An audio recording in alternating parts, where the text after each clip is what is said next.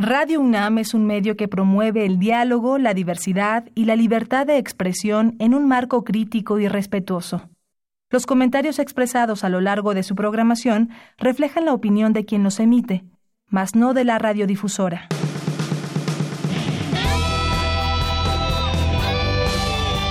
Prisma RU. Relatamos al mundo.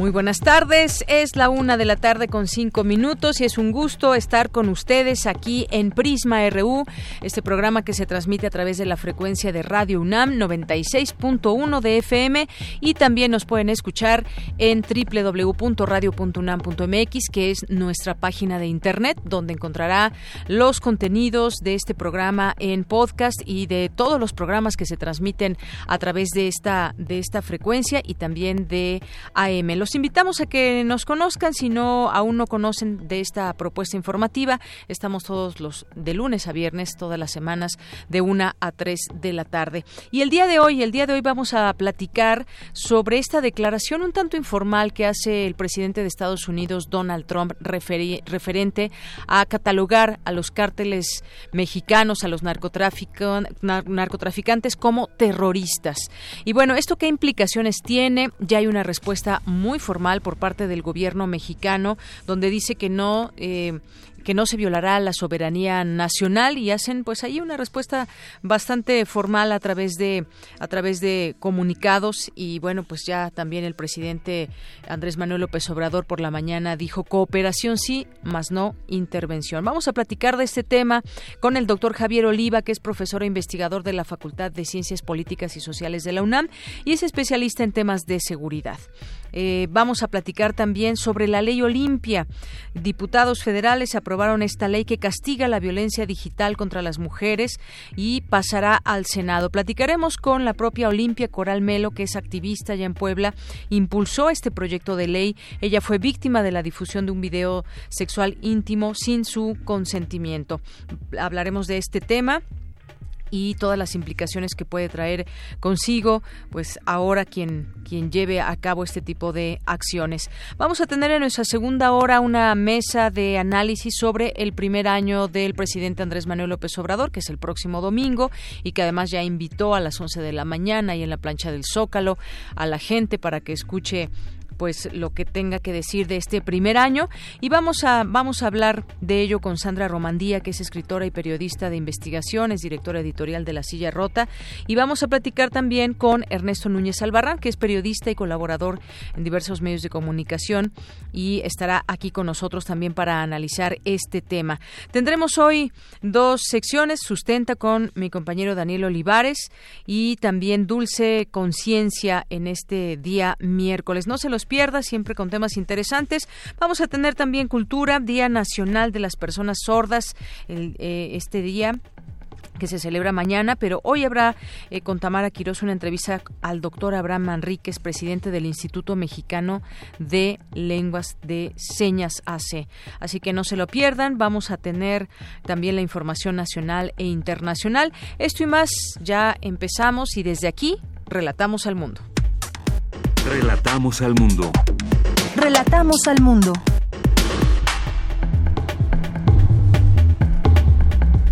Una de la tarde con ocho minutos y en nuestro resumen en temas universitarios, la UNAM y la Secretaría de Medio Ambiente y Recursos Naturales firmaron un convenio de colaboración. El tema espacial le interesa a la juventud mexicana y es una lástima que no se le dé el apoyo necesario, señala Rodolfo Neri Vela, primer mexicano que salió al espacio. Que viajó al espacio. Y la UNAM propone, la, UNAM propone a disposición, pone a disposición en redes un tutorial sobre el protocolo para la atención de casos de violencia de género. Le tendremos todos los detalles.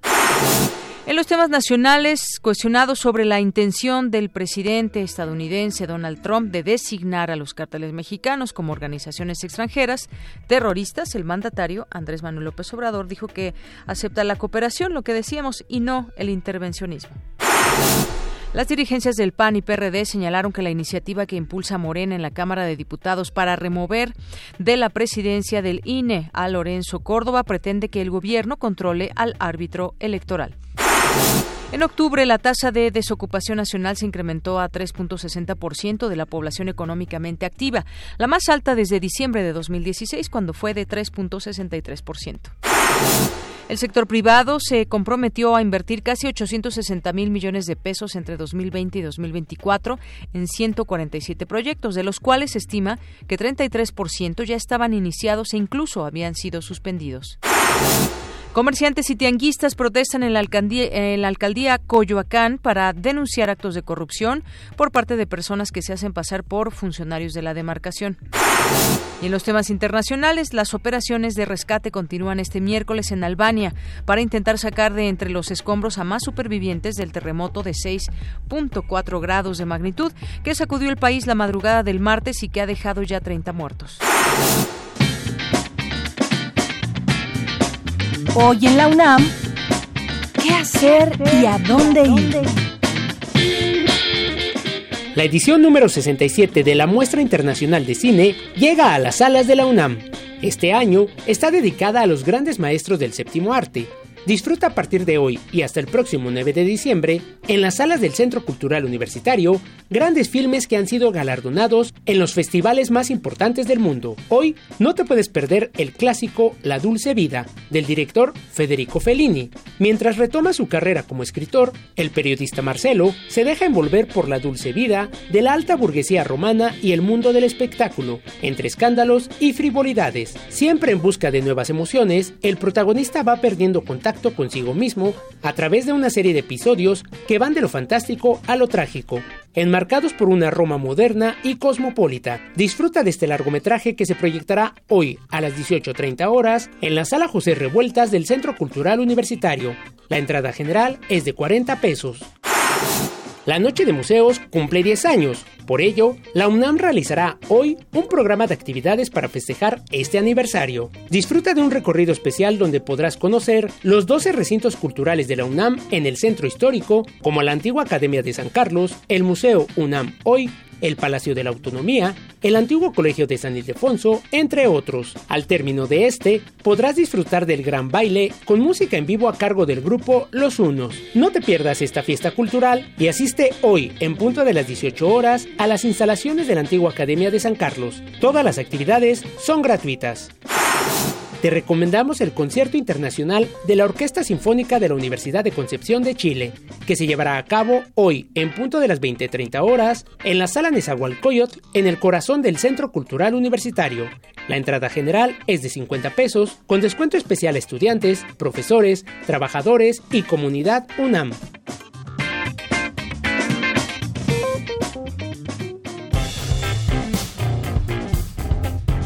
Campus RU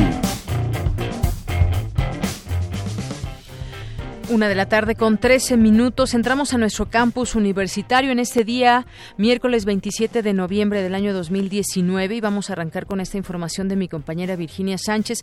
Emite la UNAM tutorial sobre el protocolo para la atención de casos de violencia de género en sus campus. Cuéntanos, Vicky, muy buenas tardes. Hola, ¿qué tal, Deyanira? Auditorio de Prisma RU, muy buenas tardes.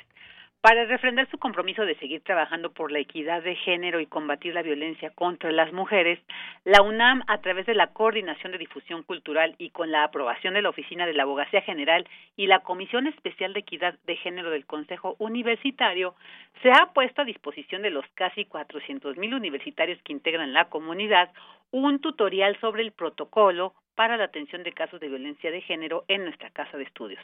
De tal manera que a través de un video de 7 minutos 47 segundos de duración podrán conocer mejor el uso del protocolo y en qué áreas solicitar apoyo. Este tutorial está dividido por temas en cinco segmentos, empezando por la definición de lo que es violencia de género y quién lo padece. Escuchemos fragmentos de este tutorial al respecto.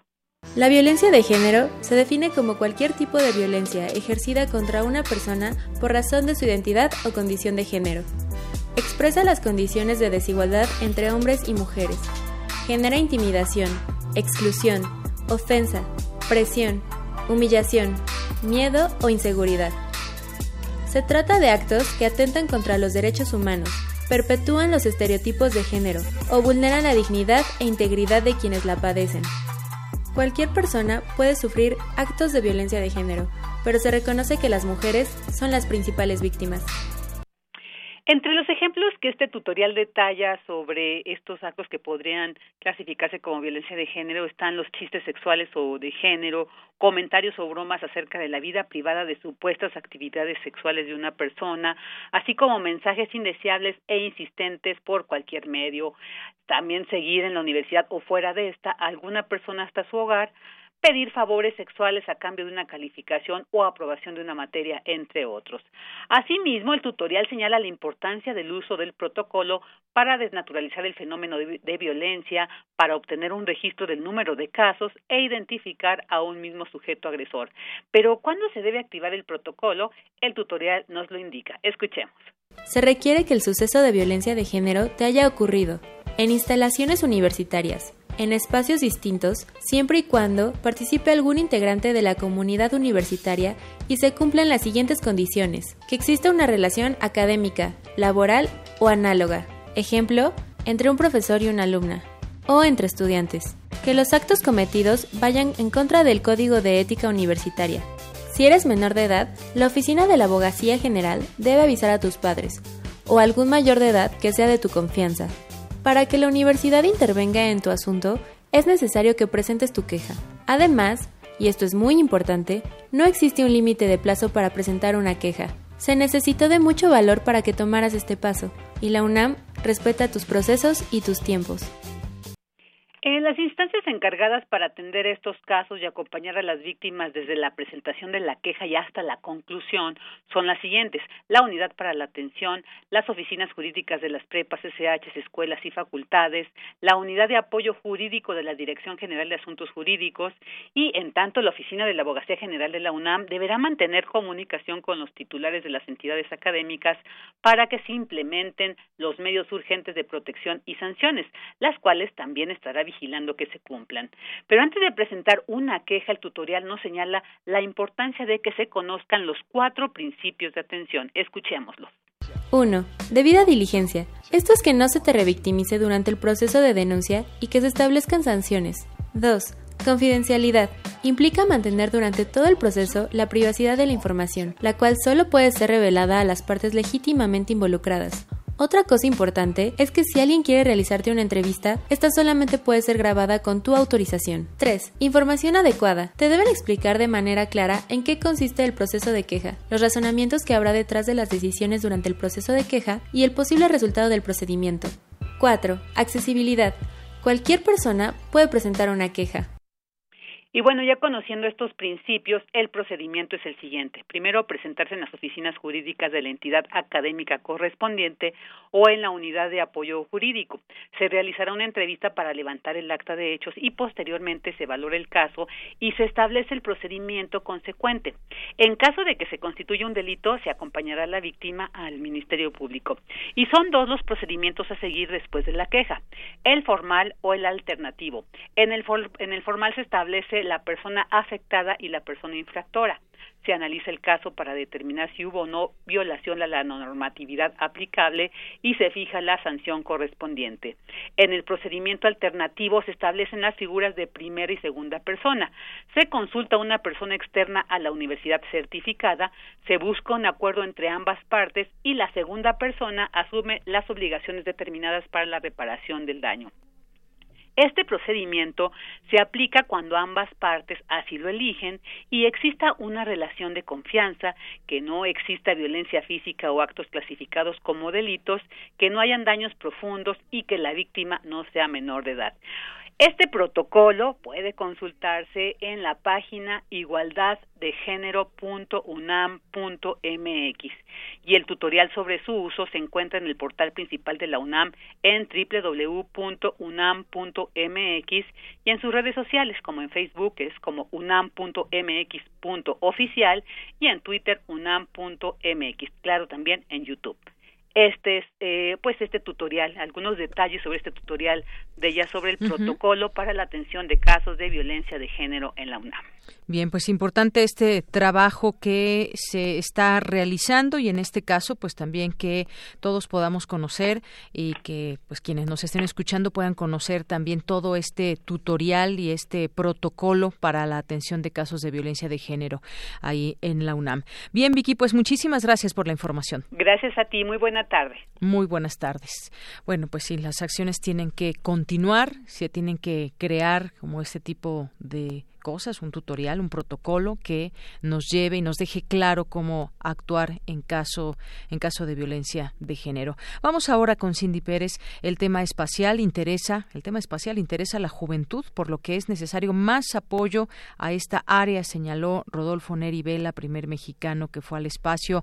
Cuéntanos, Cindy, buenas tardes. Auditorio de Yanira, es un gusto saludarlos. Muy buenas tardes. Durante la conferencia 34 aniversario del primer mexicano en el espacio, Rodolfo Neri Vela, celebrada en la Facultad de Ingeniería de la UNAM, el astronauta mexicano habló con decenas de jóvenes de los cambios que se necesitan para impulsar la ciencia y la tecnología espacial. Recordemos que en 1985 la NASA publicó una convocatoria para que científicos e investigadores participaran en un concurso para seleccionar al primer astronauta mexicano. Neri, quien trabajaba como catedrático de esta casa de estudios, leyó los requisitos y juntó los documentos necesarios. El 26 de noviembre de 1985, el ingeniero fue el primer representante de un país latinoamericano en participar en una misión en la NASA. Su operación fue un éxito. Él y su equipo lograron orbitar la Tierra 109 veces. México debería de tener a estas alturas 6, 7, 8 astronautas. Solo tiene uno. ¿Por qué? Porque las políticas se han enfocado más en otro tipo de cosas. Lamentablemente eh, muchos aprovechan las oportunidades eh, ya con un plan premeditado de, de, quedarse a vivir en el extranjero y también es una de las razones por las cuales eh, México pues no ha podido progresar mucho, porque tenemos una gran fuga de cerebros, que también es gran responsabilidad del gobierno. también es cierto que tenemos que buscar la forma de que estén eh, a gusto en su patria, eh, en los institutos de investigación y en las universidades eh, autónomas. Es necesario hacer una revisión de actividades, de proyectos, de eficacia, de productividad, de quién está ocupando las plazas, el ingeniero en comunicaciones y electrónica compitió con más de 1.200 candidatos que querían tener la misma oportunidad. De Yanira Rodolfo Nerivela platicó también su experiencia en el espacio y la anécdota de cómo cambió incluso la forma de comer. La NASA siempre tiene detalles y uno de ellos es en el aspecto gastronómico. Cuando va un astronauta de otro país le dan la oportunidad de que al menú que ya establecido de la NASA se le puede añadir algo que uno quiera llevar y pues por lo tanto pues dije que llevo barbacoa, chiles rellenos, este, tamales de ajolote. Pues, me fui por lo más sencillo, lo más económico, lo más eh, mexicano, que me llevo unas tortillitas y desde entonces la NASA decidió incluir tortillas en el menú de todos los viajes espaciales. Hasta aquí el reporte de esta conferencia de Yanira, sin duda de un hecho muy importante para la historia contemporánea de nuestro país. Muy buenas tardes. Gracias, Cindy. Muy buenas tardes. Porque tu opinión es importante, síguenos en nuestras redes sociales, en Facebook como Prisma RU y en Twitter como arroba PrismaRU. Queremos escuchar tu voz. Nuestro teléfono en cabina es 55 36 43 39. Me da mucho gusto saludar en este espacio de Prisma RU de Radio UNAM al doctor Javier Oliva, que es profesor investigador de la Facultad de Ciencias Políticas y Sociales de la UNAM y es especialista en seguridad nacional. Doctor, bienvenido, buenas tardes. Yanira, ¿qué tal? Buenas tardes, muchas gracias por invitarme para participar siempre en tus espacios, es un gusto. Doctor, también para nosotros es un gusto, pues hoy platicar sobre esta declaración, no sé si usted comparta conmigo, se dio, digamos, en un ambiente un tanto informal de parte del presidente Donald Trump este tema de, eh, pues, designar como terroristas a los cárteles mexicanos. Y de ahí, pues bueno, ha habido una respuesta también del, gobierno mexicano, pero sí de una manera muy formal. Eh, me gustaría que nos dé un panorama de todo esto, de esta declaración de Trump y el momento en que estamos viviendo. Bueno, lo primero, lo primero que hay que decir es que en efecto se hace en el contexto de una de una entrevista con un con un periodista que incluso eh, eh, habiendo eh, trabajado en la cadena Fox News fue despedido por asuntos de acoso sexual, además de que se le vinculó algunos fraudes. Entonces este este espacio lo aprovecha el presidente de los Estados Unidos para hacer esta declaración lo cual coincido con la pregunta que haces, que es en un ambiente un tanto informal, pero yo le sugeriría eh, desde este espacio Radio UNAM al gobierno de la República que se tomaran en serio lo que dijo el presidente, porque eh, no es una, no, se trata de un líder político que diga las cosas solo por eh, salir al paso de alguna situación o, o lo diga por eh, tratar de contentar algún sector de la sociedad estadounidense, si lo dices porque lo va a hacer o al menos va a ser el intento con el Congreso. Un contexto a todo esto, eh, Dayanira, y son dos, dos variables de coyuntura que desafortunadamente el gobierno mexicano no ha utilizado, o incluso el gobierno a través del partido oficial Morena, desde el Senado en la República o la Cámara de Diputados, ambos líderes podrían decir estas dos eh, variables, expresarlas. La primera que se da en un contexto del proceso preelectoral de los Estados Unidos, en donde el presidente se encuentra notablemente a la baja y que con el discurso anti-México que ya utilizó en las elecciones del 2016, pues busca recuperar eh, un, un, posicionamiento visible que le permita la reelección. Entonces, primero es un contexto reelectoral para él.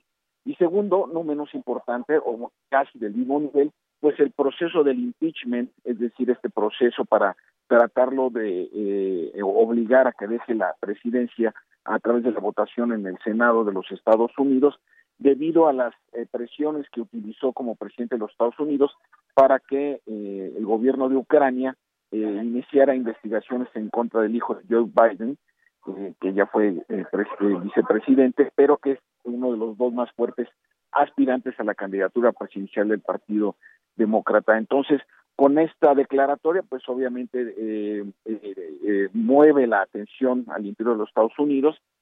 Cabe decir que hoy revisé la, algunas notas eh, sobre eh, la declaración del presidente de los Estados Unidos en los principales diarios de aquel país y en ninguno de los diarios que consulté, eh, que fueron cuatro, eh, entre ellos el Washington Post, el New York Times, el Los Angeles Times y el Boston News, en ninguno de estos cuatro casos aparece ninguna referencia a la declaración del presidente de los Estados Unidos.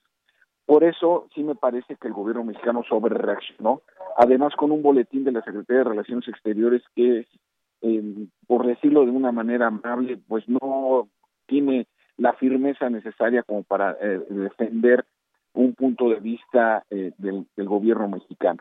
Entonces, este, este contexto es importante señalarlo además de que eh, si más adelante eh, tengo la oportunidad un poco más de tiempo en esta entrevista, pues explicar los antecedentes de esta eh, de este proyecto no es nuevo y que tiene varios años ya en la en el ánimo de la opinión pública estadounidense, pero sobre todo en los sectores más conservadores. Hasta aquí mi respuesta. Así es, doctor. Y, bueno, pues sí, efectivamente, el gobierno de México hizo una declaración posterior muy formal a través del secretario de Relaciones Exteriores, Marcelo Ebrard, donde habló de que nunca admitiría acción alguna que signifique violación a la soberanía nacional.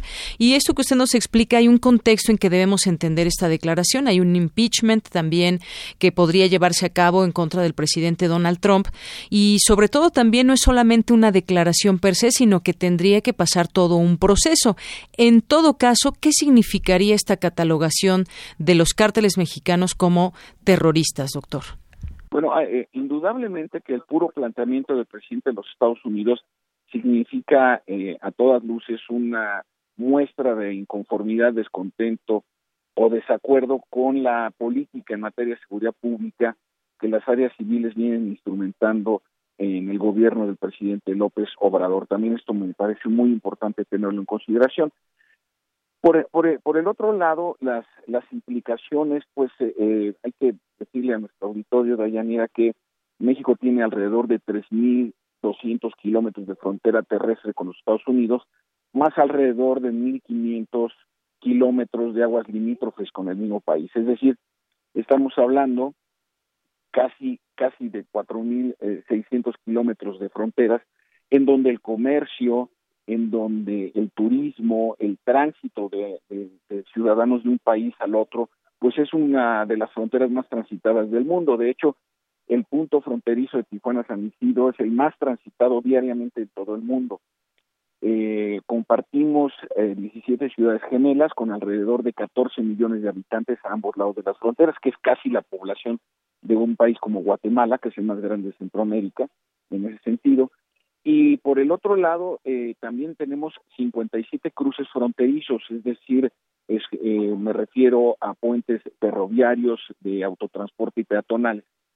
Entonces, una medida de esta naturaleza obviamente entorpecería todo, esta, todo este tan dinámico flujo entre las fronteras, solamente por plantear un caso, y por el otro lado, en el caso de que llegue a que, a que el Congreso apruebe y se cubran todo, todo el procedimiento jurídico para calificar a las organizaciones criminales mexicanas como terroristas, eh, pues evidentemente entrarían en acción una serie de mecanismos de control desde los Estados Unidos para toda aquella mercancía, empresa eh, que tuviera relación con Estados Unidos que fuera sujeta a controles mucho más estrictos. Entonces, esto me recuerda eh, en la época de los 80, 90 del siglo pasado, cuando el Departamento de Estado, de manera unilateral, calificaba sobre qué países habían cumplido o no, sus gobiernos, quiero decir, en eh, hacerle frente a la producción y trasiego de, drogas. Eh, se llamaba esa, esa figura, se llamaba la certificación y siempre generaba, cada vez que venía el, informe del Departamento de Estado de la certificación, se generaban situaciones ríspidas entre los gobiernos de México y Estados Unidos, independientemente de qué país, de qué partido político, perdón, gobernara en, en, Washington, ¿no? Entonces, eh, esto eh, sería, digamos, esto por lo que toca a los aspectos formales. Pero también en lo que se refiere a los aspectos del tratamiento eh, político, judicial y, por supuesto eh, mediático, el homologar a terroristas con, con criminales, pues es eh, de alguna manera darle una calidad política, ideológica que los delincuentes en México o en cualquier parte del mundo pues no tienen. Si bien es cierto que el terrorista y el eh, delincuente, en este caso el narcotraficante, comparten esta práctica de la ilegalidad, del lavado de dinero para financiar sus actividades, de obtener armas en el mercado ilegal, sin embargo, las motivaciones son completamente diferentes. ¿A qué me refiero? El terrorista busca de alguna manera alguna, cierto tipo de reivindicación política o social ideológica, desde luego no estamos de acuerdo con los métodos, pero lo que mueve al delincuente, al narcotraficante en este caso, pues es el lucro. El, el terrorismo tiene básicamente cuatro causales a lo largo de la historia. La primera es el separatismo el independentismo, como puede ser el caso de la ETA con, en el País Vasco, o los corsos en el caso de esta isla en Francia. Entonces también tenemos el, el, terrorismo de reivindicación étnica, el eh, terrorismo de reivindicación religiosa y el propiamente político ideológico. Usualmente se mezclan estas cuatro variables, por ejemplo, el ejército republicano irlandés mezclaba el separatismo por un lado y por el otro eh, mezclaba también las reivindicaciones de carácter eh, de religión católica. Entonces, eh, y esto ha sucedido a lo largo de la historia del terrorismo contemporáneo. Ninguna de estas variables nunca las vamos a encontrar en las organizaciones criminales. Por eso es un tremendo error tratarlas de homologar, porque entonces se le está confiriendo un papel de actor social político a organizaciones que lo único que buscan es esquilmar a la sociedad, eh, presionar y extorsionar a los gobiernos y envenenar, en este caso, envenenar a los jóvenes y a los niños y a todas aquellas personas que consuman drogas ilegales. Esto me parece muy importante eh, subrayarlo. Hasta aquí mi respuesta. Bien, y por último, doctor, en este sentido, eh, pues como dice usted, y creo que mucha gente coincidirá, es un tremendo error eh, considerar o hacer esta eh, comparación entre terroristas y narcotraficantes. Y además hay que recordar, en Estados Unidos hubo una iniciativa en este sentido presentada en la Cámara de Representantes en febrero por los republicanos, dos en particular, se quedó estancada. Ahora Finalmente, quien lo está pidiendo fue la familia Levarón, una familia México-estadounidense. Hay una respuesta por parte del presidente de Estados Unidos, eh, quien, bueno, pues eh, pueden incluso catalogar que las tácticas eh, pueden ser las mismas, las que utilizan los terroristas a los narcotraficantes, eso de causar terror expresamente, porque queda claro, como usted ya nos dijo, que no sería terrorismo estas acciones que lleva a cabo los narcotraficantes mexicanos mexicanos. Pero pues vamos a ver este escenario cómo se mueve, doctor, porque de una informalidad que se dio, en una informalidad que se dio esta declaración, hay una respuesta formal del gobierno mexicano y bueno, pues hay que seguir siguiendo muy de cerca, seguir muy de cerca lo que pues, sucede en Estados Unidos y en México en este caso en particular. Sí, Dayanira, yo quisiera agregar eh, dos cosas. Una, eh, a menos de 48 horas de los acontecimientos de Culiacán el pasado 17 de octubre, el presidente de Estados Unidos recordó que él había creado una fiscalía y en particular le llamó una fuerza de tarea, una task force, donde estaban eh, concurriendo eh, funcionarios del Departamento de Defensa, del Departamento de Seguridad de la Patria, del Departamento del Tesoro, del Departamento de Justicia, entre otros, para eh, acotar y perseguir a las siguientes organizaciones. Primero al partido Hamas, que es el partido de Dios gobernante en Palestina, acusándolo de terrorismo, al pandillerismo centroamericano, en particular a la Mara Salvatrucha 13, y al narcotráfico, refiriéndose expresamente al clan de Joaquín Guzmán y a, a la organización criminal Nueva Generación. Es decir, esta propensión a tratar de homologar estas actividades criminales, como es el pandillerismo, junto con el narcotráfico mexicano, como un subproducto del terrorismo, esto ya tiene instalado varios meses en los Estados Unidos. Y aquí se me parece una muy criticable desatención tanto de la eh, Secretaría de Relaciones Exteriores como las áreas civiles de seguridad que no hayan tomado la previsión para, para, tratar de acotar y especificar, incluso en el boletín, el primero que emite la Secretaría de Relaciones Exteriores, debió haberse planteado con toda claridad la diferencia que hay entre las prácticas terroristas y las prácticas de los criminales. Que los criminales utilicen técnicas terroristas como es videograbar el suplicio de sus enemigos, como es el sembrar eh, justamente el miedo y el terror para transitar en las carreteras, esto no los homologa con los terroristas. Y llamarles aún todavía narcoterroristas, narcoinsurgencia o insurgencia criminal, pues evidentemente es conferirles existe un papel que no que no que no tienen. Entonces eh, yo estaré atento Dayanira que tenga la oportunidad de participar nuevamente en tus espacios noticiosos en, en, Prisma eh, y agradeciéndote la oportunidad de dirigirme a tu selecto auditorio Bien, pues muchísimas gracias, doctor, por este análisis, por ah, llevarnos a tratar de comprender lo que está sucediendo, algo sin duda muy importante que tiene que ver en esta relación México-Estados Unidos. Doctor, muchas gracias y buenas tardes. Buenas tardes, Yanir. Hasta luego fue el doctor Javier Oliva, profesor e investigador de la Facultad de Ciencias Políticas y Sociales de la UNAM y especialista en temas de seguridad nacional. Continuamos. Tu opinión es muy importante. Escríbenos al correo electrónico prisma.radiounam@gmail.com. Prisma RU. Relatamos al mundo. La Cámara de Diputados aprobó incorporar el término de violencia digital en la Ley General de Acceso de las Mujeres a una vida libre de violencia. Y vamos a hablar de este tema. Justamente les había yo dicho al inicio que platicaríamos con Olimpia Coral Melo, pero vamos a platicar con Frida Gómez, que es vocera del Frente Nacional para la Sororidad, impulsor de esta iniciativa. ¿Cómo estás, Frida? Bienvenida. Muy buenas tardes.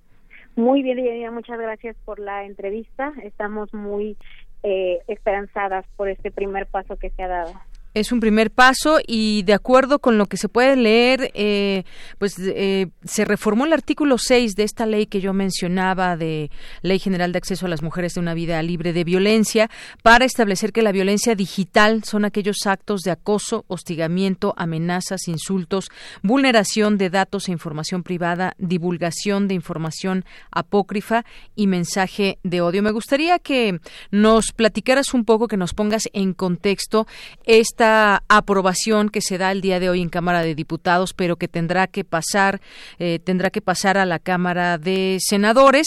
Y en este sentido, pues bueno, sabemos que Olimpia Coral Melo dio una batalla también incansable, justamente por eso se llama así la ley Olimpia. Ella fue justamente víctima de este tipo de situación de divulgación de un video eh, íntimo. Eh, y bueno, pues ahora tenemos esta, esta realidad en nuestro país. Cuéntanos un poco de esto y lo que significa de aquí en adelante esta, esta ley que estaría por aprobarse también en Cámara de Senadores, decía. Así es, pues la primera reforma a la Ley General de Acceso a una vida libre de violencia para las mujeres agrega la violencia digital como un tipo de violencia. Es la primera parte de la ley Olimpia a nivel federal. La segunda parte de la ley Olimpia a nivel federal está en el Código Penal Federal, consiste en reformar el Código Penal Federal para que no solo se reconozca la violencia digital como una violencia machista, sino que se eleve a un grado de delito. Eh, al plantearnos cómo llegar a ser efectiva esta legislación, se identificaron tres problemas principales. El primero es que al momento no existe un acceso a la justicia para las víctimas. en gran parte la razón por la que Olimpia nunca pudo acceder a la justicia fue porque en el momento en que em, a ella le exhiben un video sexual que graba con su novio, en el Ministerio Público de manera burlona le piden su video, le preguntan cuántos años tiene y después de preguntarle si ella se había dejado grabar, la culpan de un delito que estaban cometiendo en su contra, que en su momento pues no era un delito. En este momento ya hay 14 entidades con la reforma en sus códigos penales, con la ley Olimpia en manera integral, que lo reconoce como eh, este delito. El segundo punto es eh, esta reforma nace de la sociedad civil, nace del Frente Nacional para la Sororidad, que son más de 50 colectivas aliadas para combatir la violencia de género en donde se está buscando colocar en el centro a las víctimas. ¿Qué significa? Que las mujeres que están siendo exhibidas sexualmente en Internet, en redes sociales, sin su consentimiento, puedan eh, acceder de forma inmediata a que las plataformas dejen de tener esos contenidos.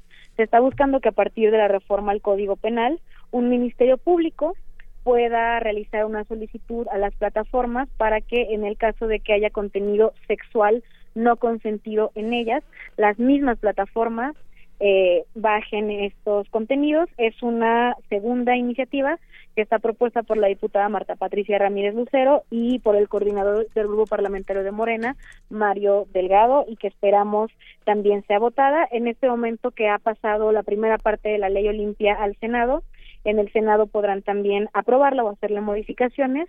En Cámara de Diputados fue aprobado por unanimidad y pues también estamos esperando que en el Senado haya una suerte similar.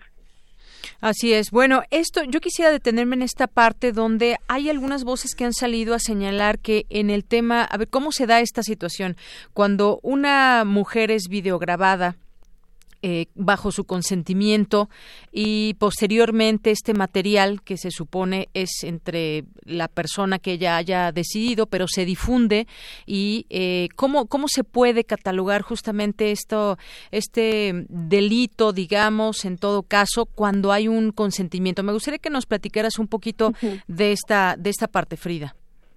Bueno, hay, hay tres cosas que decir. Lo primero es que eh, el sexting, la práctica de fotografiarse, videograbarse o grabar cualquier tipo de contenido digital para tener una relación íntima es un derecho sexual.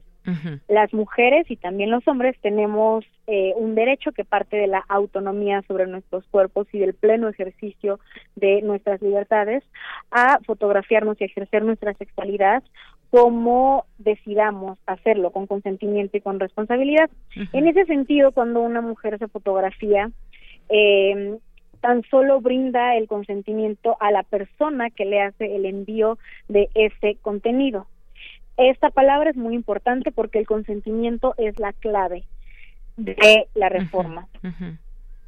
Reconoce en el sexting un derecho sexual a vivir la, la vida dentro de las redes sociales y dentro del ámbito digital, como mejor se disponga. Sin embargo, también reconoce que la intimidad y la privacidad están por encima de eh, cualquier fin que se le quiera dar a estos contenidos. Cuando yo tomo una fotografía de mi propio cuerpo, brindo un derecho a quien se le envío y ese derecho tan solo es para esa persona y con los fines que yo decido. Si esa persona a su vez reenvía el contenido, entonces ya hay una difusión sin consentimiento. Si yo hago el envío de fotografías, videos o audios para A, a no tiene derecho a reenviarlo a B y B no tiene derecho a reenviarlo a C. En este momento nos estamos enfrentando a un problema aún más grave, que son los mercados de explotación sexual en redes sociales e Internet. Hemos identificado más de 2.400 mercados de explotación sexual en donde se están vendiendo packs que se están pagando con tarjeta a través de plataformas digitales y en donde también se están tomando fotografías sexuales sin consentimiento en lugares públicos como escuelas, el metro, eh, cualquier parada de autobús a las mujeres que utilizan falda, inclusive niñas de secundaria, les toman fotografías por debajo de la falda y después venden esas fotografías. Entonces, no solamente hablamos de las fotografías y el contenido sexual que se comparte con algún consentimiento, también hablamos de la difusión de los contenidos que fueron captados sin consentimiento o que son resguardados sin consentimiento. ¿A qué me refiero con resguardados?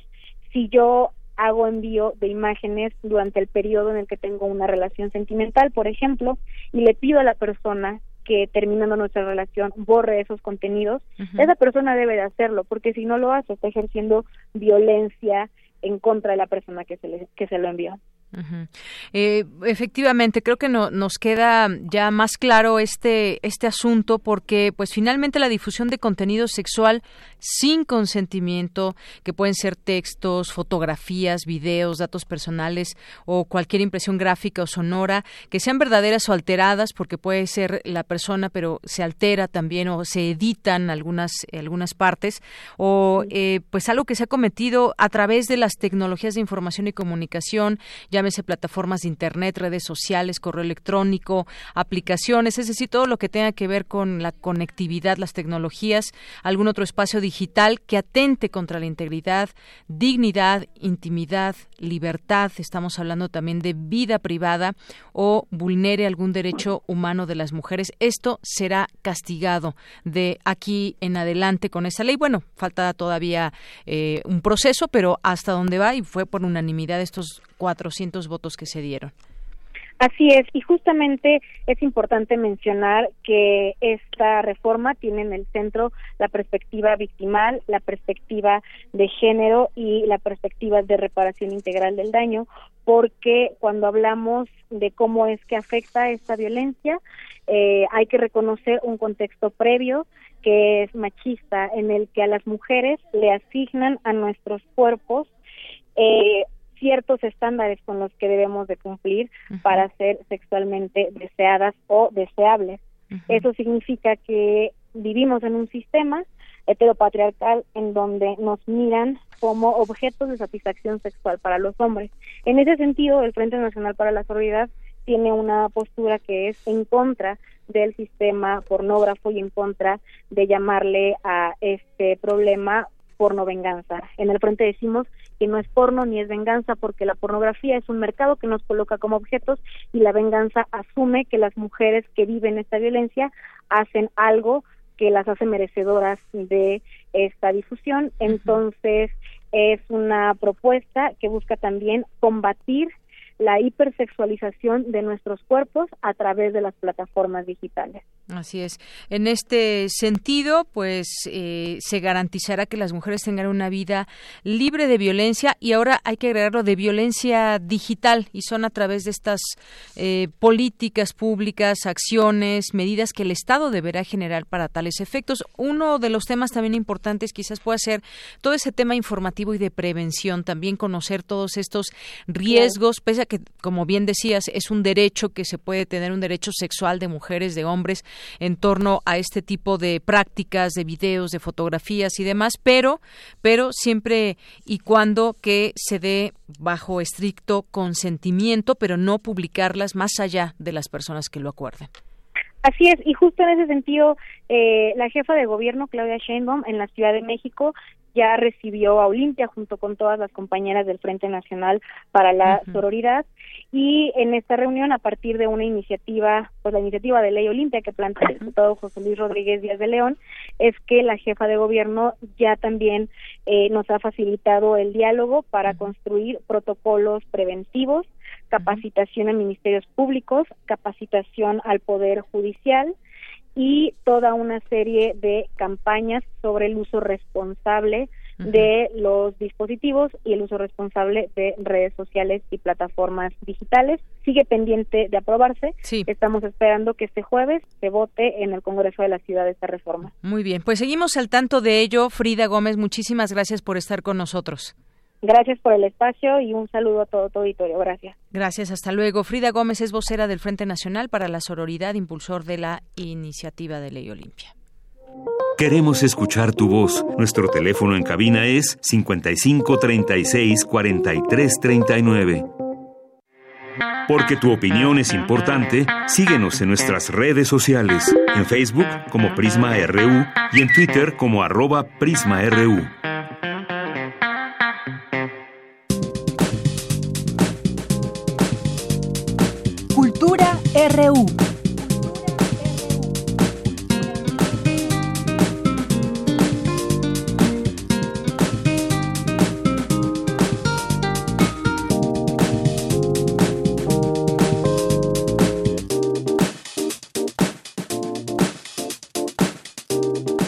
Y continuamos, ya estamos en la sección de cultura. ¿Qué tal, Tamara Quiroz? Muy buenas tardes. Deyanira, muy buenas tardes a ti y a todos aquellos que nos acompañan esta tarde a través de esta frecuencia. Es un gusto saludarlos ya en este miércoles 27 de noviembre del 2019. Ya estamos en la última semana del penúltimo mes de este año y bueno, hoy tenemos información para ustedes, información muy importante. Eh, pues les cuento que mañana 28 de noviembre se conmemora el Día Nacional de las Personas Sordas y el Museo Nacional de la Revolución abre sus puertas. Pero bueno, para contarnos acerca de, este tema. Nos acompaña en cabina el doctor Abraham Manrique Santiago. Él es presidente del Instituto Mexicano de Lengua de Señas, AC. Abraham Manríquez, bienvenido a este espacio. Qué bueno que nos visitas. Muchísimas gracias a ustedes por la invitación, la verdad un gran honor y placer estar aquí. Y sobre todo pues con esta noticia que la verdad para nosotros es muy muy importante, es este un, un, gran motivo de celebración, como bien dijiste, es la celebración del primer año institucionalizado Así es. Del Día Nacional de las Personas Sordas.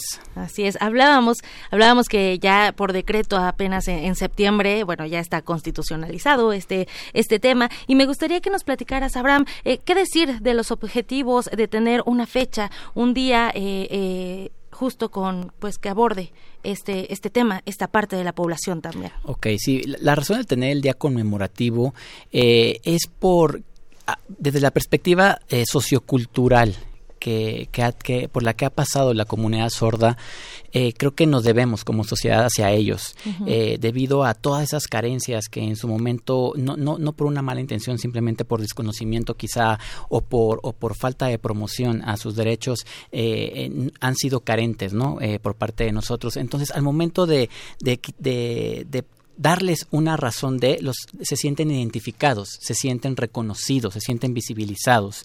Entonces, ellos de hecho lo han hecho este históricamente hablando desde, desde el, decreto de Benito Juárez eh, en 1867 con la eh, formación de la primera Escuela Nacional de Sordomudos, aclaró este el, el, que la expresión sordomuda actualmente no es correcta debido a que las personas con discapacidad auditiva efectivamente pueden hablar, pueden emitir sonidos e incluso este, en algún momento si, si pueden este, tener eh, alguna comunicación verbal. Eh, sin embargo, bueno, el ideal por ser su lengua materna, la lengua de señas mexicana, es este, pues ahora sí que el, es la lengua, ¿no?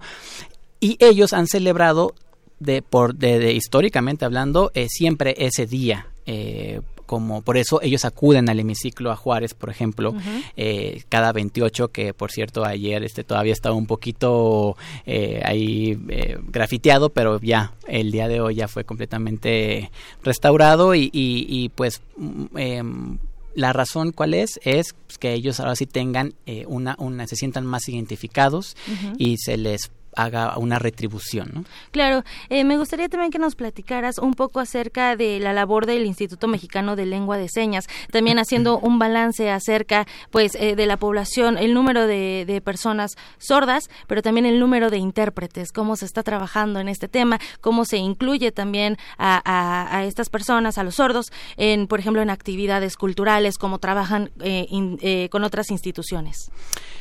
Sí, eh, mira, desde el Instituto Mexicano de Lengua de Señas, IMELSAC, eh, iniciamos eh, desde una perspectiva de eh, intentar recopilar lo que es la lengua de señas mexicana, ver toda la parte lingüística y de ahí comenzamos también a ver la necesidad de promoverla. pues debido a que a que la comunidad sorda tenga pues más este derecho a la, a la comunicación, a la interacción, que es un derecho humano, al libre esparcimiento, y aparte, pues de ahí se derivaron eh, que la misma comunidad sorda, cuando teníamos contacto con ellos y que fungimos como mediadores en ciertas circunstancias, pues comenzamos a ver que como cualquier otra persona con o sin discapacidad, pues tiene las necesidades de un trabajo digno, de poder también tener derecho a la salud, derecho a la educación, este, derecho a la vivienda y pues que con los principios básicos de derechos humanos, de progresividad e interdependencia, pues ahora sí que para que exista uno tiene que ejercerse el otro ¿no? En, eh, en cuanto al IMELSAC, bueno, nuestra labor, la verdad, siempre ha sido totalmente altruista, totalmente social, dirigida hacia la comunidad sorda. Y la comunidad sorda me refiero no nada más a los sordos, porque eh, mucha gente eh, identifica a la comunidad sorda como exclusivamente aquella persona que tiene la discapacidad auditiva. Y no, ahora sí que dicha condición también es todo lo que rodea y rodea a su familia, rodea a su, a su núcleo social, nos rodea a todos al final de cuentas, ¿no? Y sobre todo también a intérpretes. Tocando el tema de intérpretes, como bien mencionaste, eh, creo que sí está muy disparejo la cantidad de personas sordas con la cantidad de intérpretes que, que existen actualmente. Y, y, y, por qué hago mención? Porque si bien es cierto, no se tiene una cifra específica de cuántas personas sordas eh, existen en México, sí hay encuestas que han, que, que han manejado eh, aproximaciones y estamos hablando de un mundo de 2.4 personas de sordas en México, que es muchísimo, o sea, eso es un número significativo, para un universo exclusivamente de más o menos 80 intérpretes, ¿no? Claro. Entonces, Así es. Doctor, pues sin duda nos hace falta eh, trabajar más en la inclusión. antes de entrar acá a la, a la cabina comentábamos esto, ¿no? Se sigue trabajando, se siguen abriendo espacios. Creo que, bueno, más allá de ponerle solamente una letra para decir todas, todos, eh, pues también nos hace falta como enfocarnos, aprender una lengua originaria, aprender también eh, algún otro idioma, hablar en lengua de señas mexicana y en este, en este aspecto, ¿dónde podemos tener acceso al abecedario de señas que también es es importante. Yo, por ejemplo, solamente sé decir mi nombre, pero bueno, también para, para la gente que se interese, eh, pues tener este conocimiento, ¿dónde pueden accesar, acceder? Ok, eh, bueno, eh, si me lo permites, puedo decir la, la página del instituto, que sería www.imelsac.org y latina m e l s a c.org o también se pueden comunicar en un momento dado los teléfonos 55 21 21 68 37 o pueden enviar algún correo eh, a contacto arroba imelsac.org y en nuestra página además en nuestras redes sociales tanto de Twitter que es arroba y en Facebook también nos encuentran con todo el nombre completo que es Instituto Mexicano de Lengua de Señas.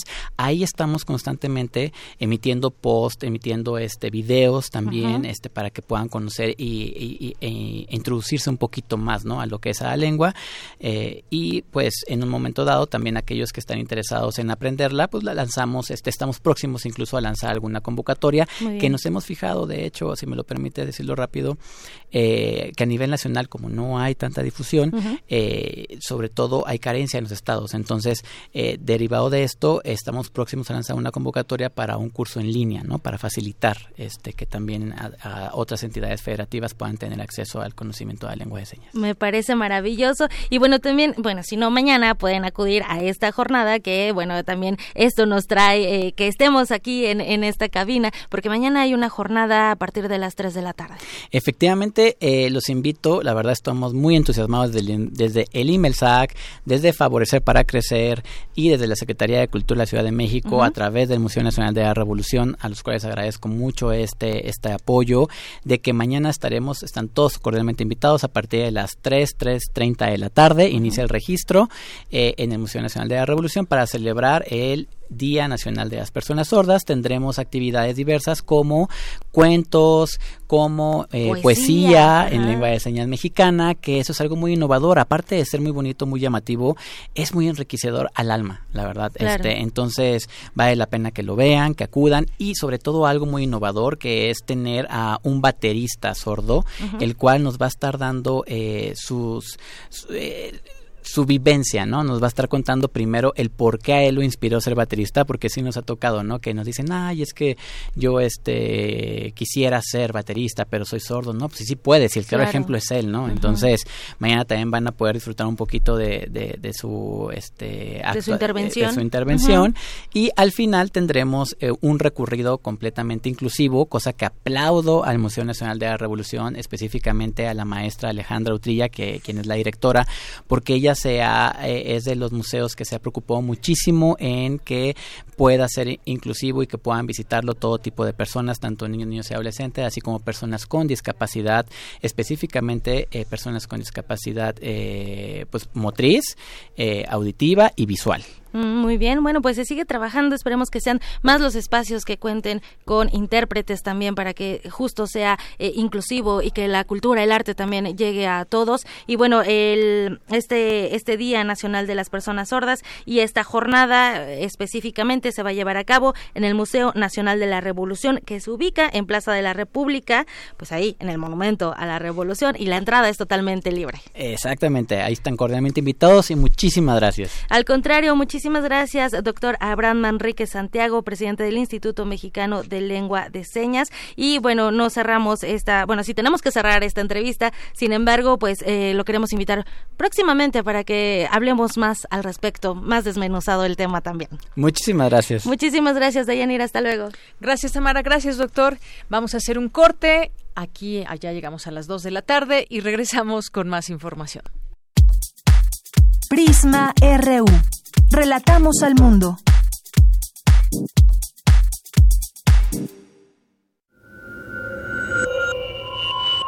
Escuchas 96.1 de FM.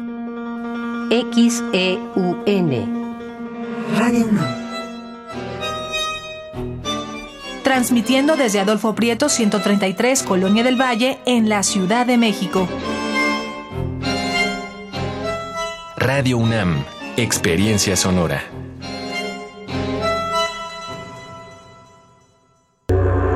historia de esta ciudad, de este país, la hacemos un puñado de microhistorias. Un ecosistema de millones de organismos que se unen, a veces en un grito de justicia, otras al ritmo de los cuerpos coordinados. Somos complejos, diferentes e iguales a la vez, pero sobre todo sabemos que el respeto al oído ajeno es la paz. Manifiesto. Cada cuerpo es una revolución. Miércoles 21 horas por resistencia modulada 96.1 de FM. Radio UNAM. Experiencia sonora. Si quieres ser proveedor de un partido o actor político, por ley debes darte de alta en el Registro Nacional de Proveedores que administra el INE. Recuerda que solo puedes vender, arrendar o proveer bienes o servicios a los partidos o actores políticos si estás inscrito y activo en el registro. Infórmate en INE.mx o realiza el trámite en rnp.ine.mx. Porque en la democracia contamos todas, contamos todos. INE. Es normal reírte de la nada. Es normal sentirte sin energía. Es normal querer jugar todo el día. Es normal sentirte triste sin razón. Es normal enojarte con tus amigos o con tus papás. Pero también es normal sentirte feliz, jugar con quien tú prefieras y a lo que a ti te gusta. Disfrutar de videojuegos, pero también de tu imaginación. Es normal ser tú, único. Así que escúchate, siente quién eres y disfrútalo. No necesitas nada más. Nada. Juntos por la paz. ¿Quiénes hacen la ciencia? ¿Cómo se suma la ciencia a las soluciones de los problemas iberoamericanos? Científicos, investigadores y académicos de Iberoamérica hablan de los avances en ciencia, tecnología e innovación que inciden en nuestra vida. La ciencia que somos. Iberoamérica al aire. Viernes a las 10 y media de la mañana. 96.1 de FM. Retransmisión, domingos a las 9.30 de la mañana por el 860 de AM. Radio UNAM. Experiencia sonora.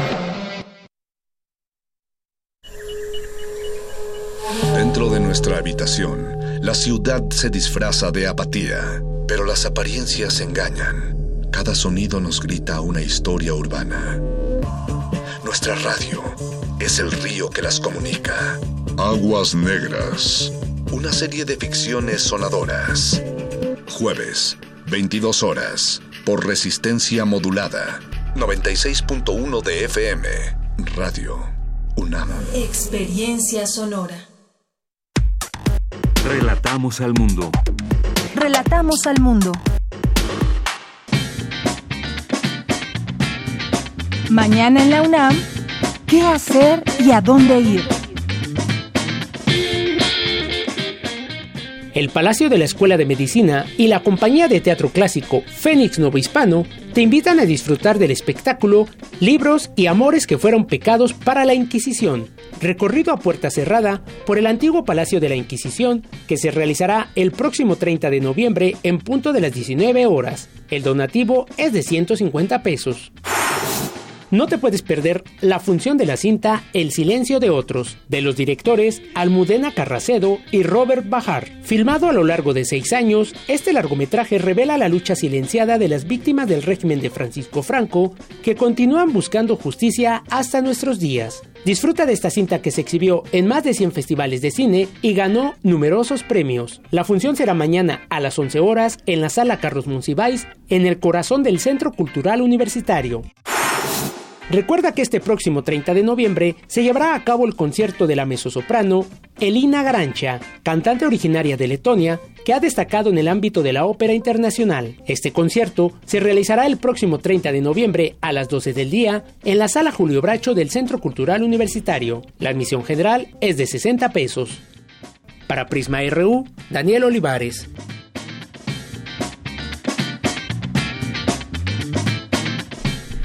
Bien, pues ya estamos en nuestra segunda hora de Prisma RU, dos de la tarde con seis minutos. Bueno, pues se puso aquí muy buena la plática de la lengua de señas y, y, aclaremos, no es lenguaje de señas aquí, el doctor Abraham ya nos dio una explicación para que no cometamos ese error, es lengua de señas. Y bueno, pues rápidamente quiero mandar saludos aquí a quienes están atentos a esta transmisión de Prisma RU en el 96.1 de FM. Eh, dice que Dice Abimael Hernández, eh, me dejó con más dudas, sobre todo acerca de la redacción de estas nuevas medidas. Por desgracia, las malas redacciones suelen eh, minar la efectividad de las leyes en nuestro país, ya que esto permite fisuras legales que dejan delitos sin castigo o abuso de poder, nos dice Abimael. Muchísimas gracias, un, buen comentario aquí. Y eh, también le mandamos saludos a Editorial Enequén, le mandamos saludos a Paloma G. Guzmán, Mandamos saludos a Grande Barrio que nos está escuchando desde el CCH Vallejo, eh, atendiendo calificaciones. Bueno, pues mucha suerte y que salgan muy bien todos los alumnos. Abel Fernández, muchísimas gracias. Eh, Alejandro Cardiel nos dice todo un tema, la ley Olimpia era necesaria desde hace mucho. Paloma G. Guzmán también por aquí presente. Enriquiño Chiva también siempre presente. Román Hernández García dice excelente tarde esperando el informativo como todos los días. Eh, también Dice, me hubiera encantado escuchar a Rodolfo Neri Vela, dice Alex Cardiel. Bien, pues muchas gracias también a todos los que nos escriben aquí. Francisco Javier Rodríguez. Eh, Muchas gracias. Aquí estamos atentos leyendo todos sus comentarios y por lo pronto, por lo pronto, nos vamos ahora con la información de mi compañera Cristina Godínez. La UNAM y la Semarnat fortalecerán el trabajo conjunto de investigación científica y cultural. Adelante, Cristina. Hola, ¿qué tal, Deyanira? Un saludo para ti y para el auditorio de Prisma RU. El propósito de este convenio es realizar en conjunto actividades académicas, científicas y culturales en los campos de docencia, investigación y difusión de la cultura. Durante la firma del acuerdo, el rector de la UNAM, Enrique Graue, expresó que los temas de igualdad de género, el respeto a las mujeres y el cambio climático son una prioridad donde las instituciones de educación superior y el gobierno deben marchar juntos. Empezar con algo que pueda notarse más.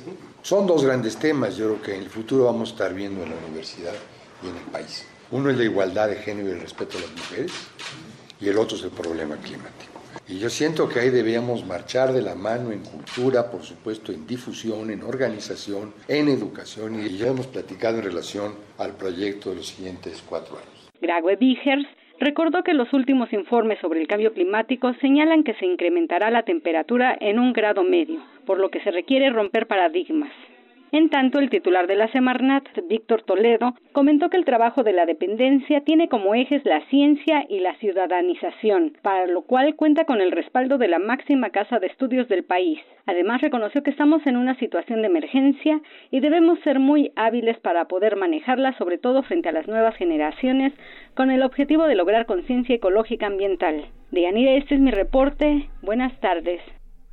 Gracias, Cristina. Muy buenas tardes. Vámonos ahora a la sección sustenta de Daniel Olivares. La Universidad Autónoma de Querétaro establece alianzas con diversos organismos públicos y privados para disminuir la contaminación dentro y fuera del campus. Adelante.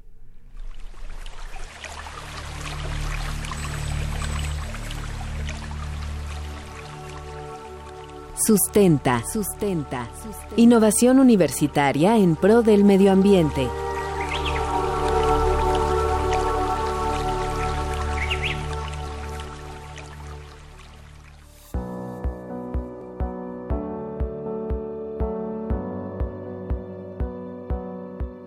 En las anteriores entregas de Sustenta hemos abordado las diversas acciones que ha emprendido la Universidad Autónoma de Querétaro para cumplir con los 17 Objetivos del Desarrollo Sostenible propuestos por la ONU para hacer frente al cambio climático. Hoy descubriremos otras acciones concretas que esta universidad ha planteado y desarrollado al interior y exterior de su campus.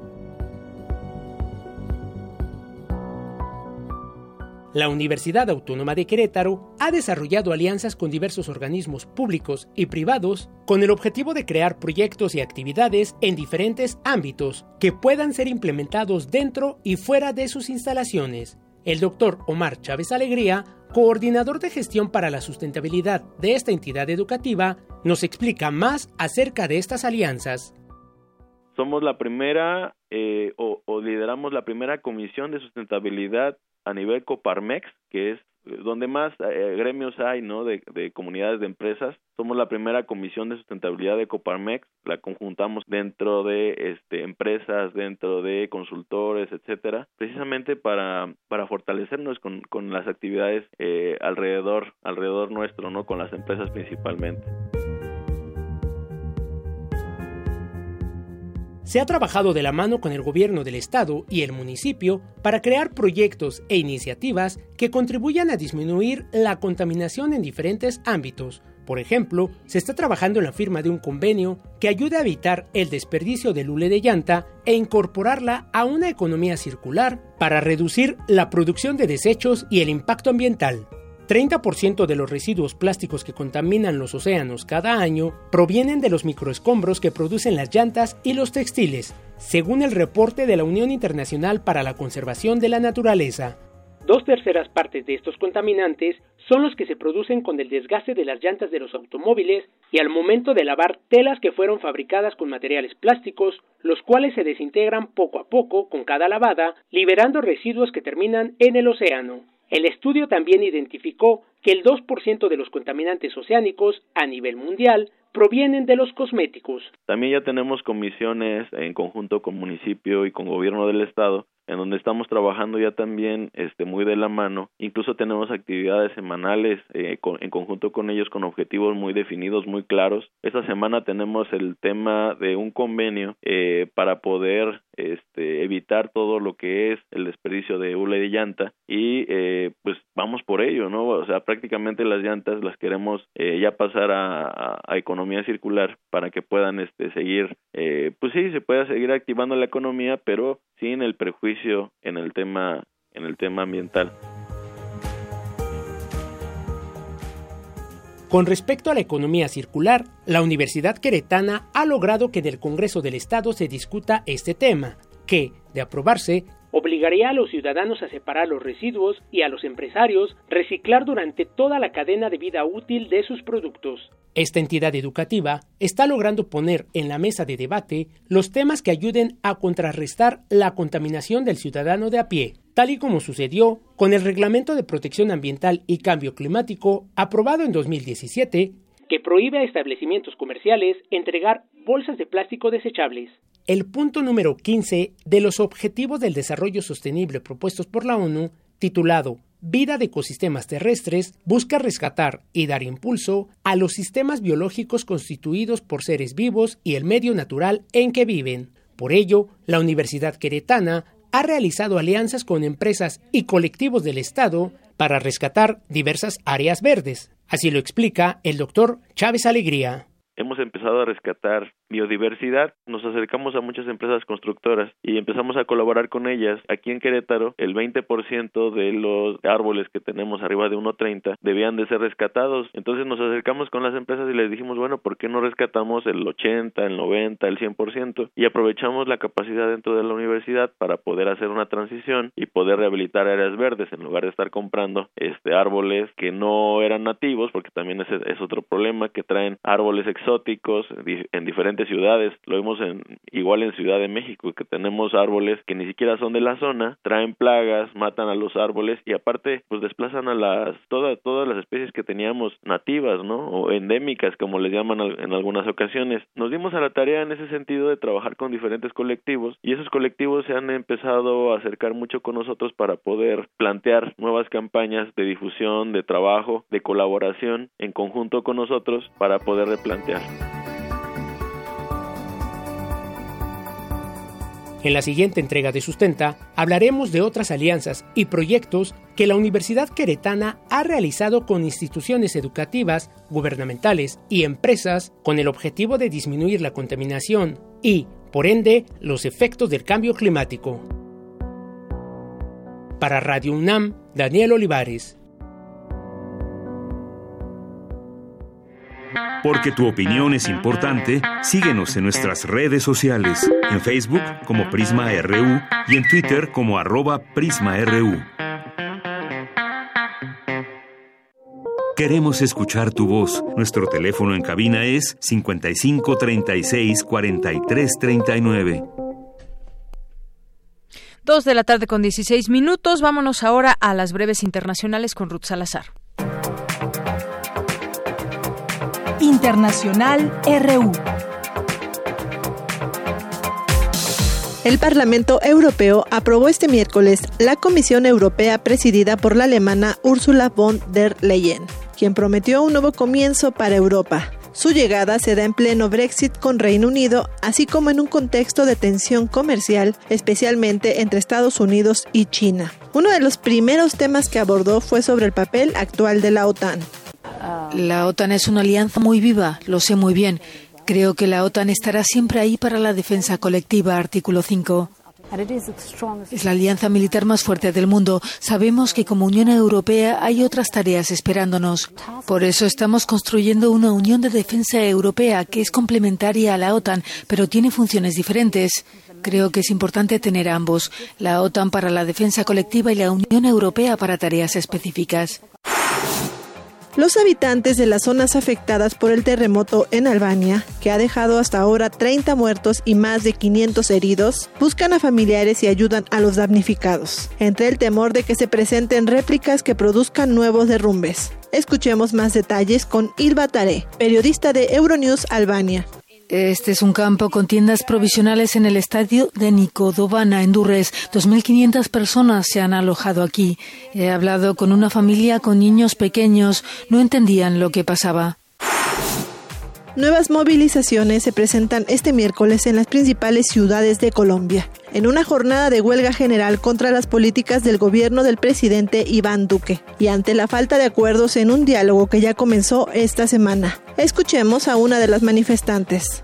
Lo que pasó hoy que el presidente salió anunciando que nos iba a regalar tres días de IVA es una burla para lo que está sucediendo ahorita. Nosotros no estamos peleando porque nos regalen tres días de IVA. Nosotros estamos manifestándonos porque todo el sistema y todo el, el área gubernamental está fallándole a la nación colombiana. En tanto, el expresidente de Bolivia, Evo Morales, asilado en México, rechazó hoy la notificación de la Interpol, emitida en su contra en el marco de la persecución política desatada en su país luego del golpe de Estado consumado el pasado 10 de noviembre. Y en Chile, los ciudadanos se movilizan contra las políticas del presidente Sebastián Piñera. Ahora exigen que no pase el proyecto de ley del mandatario para desplegar a los militares en puntos como carreteras, hospitales y centros de generación energética. Habla Luis Mesina, vocero de la Coordinadora Nacional de Trabajadores. Piñera sigue sin entender nada cuando supone que la solución a este problema es más militares, es volver a hacer una suerte de estado de emergencia encubierto, eh, no entiende nada. Ya no le funcionó el estado de emergencia. No logró detener las movilizaciones con eso. Solo violó los derechos humanos.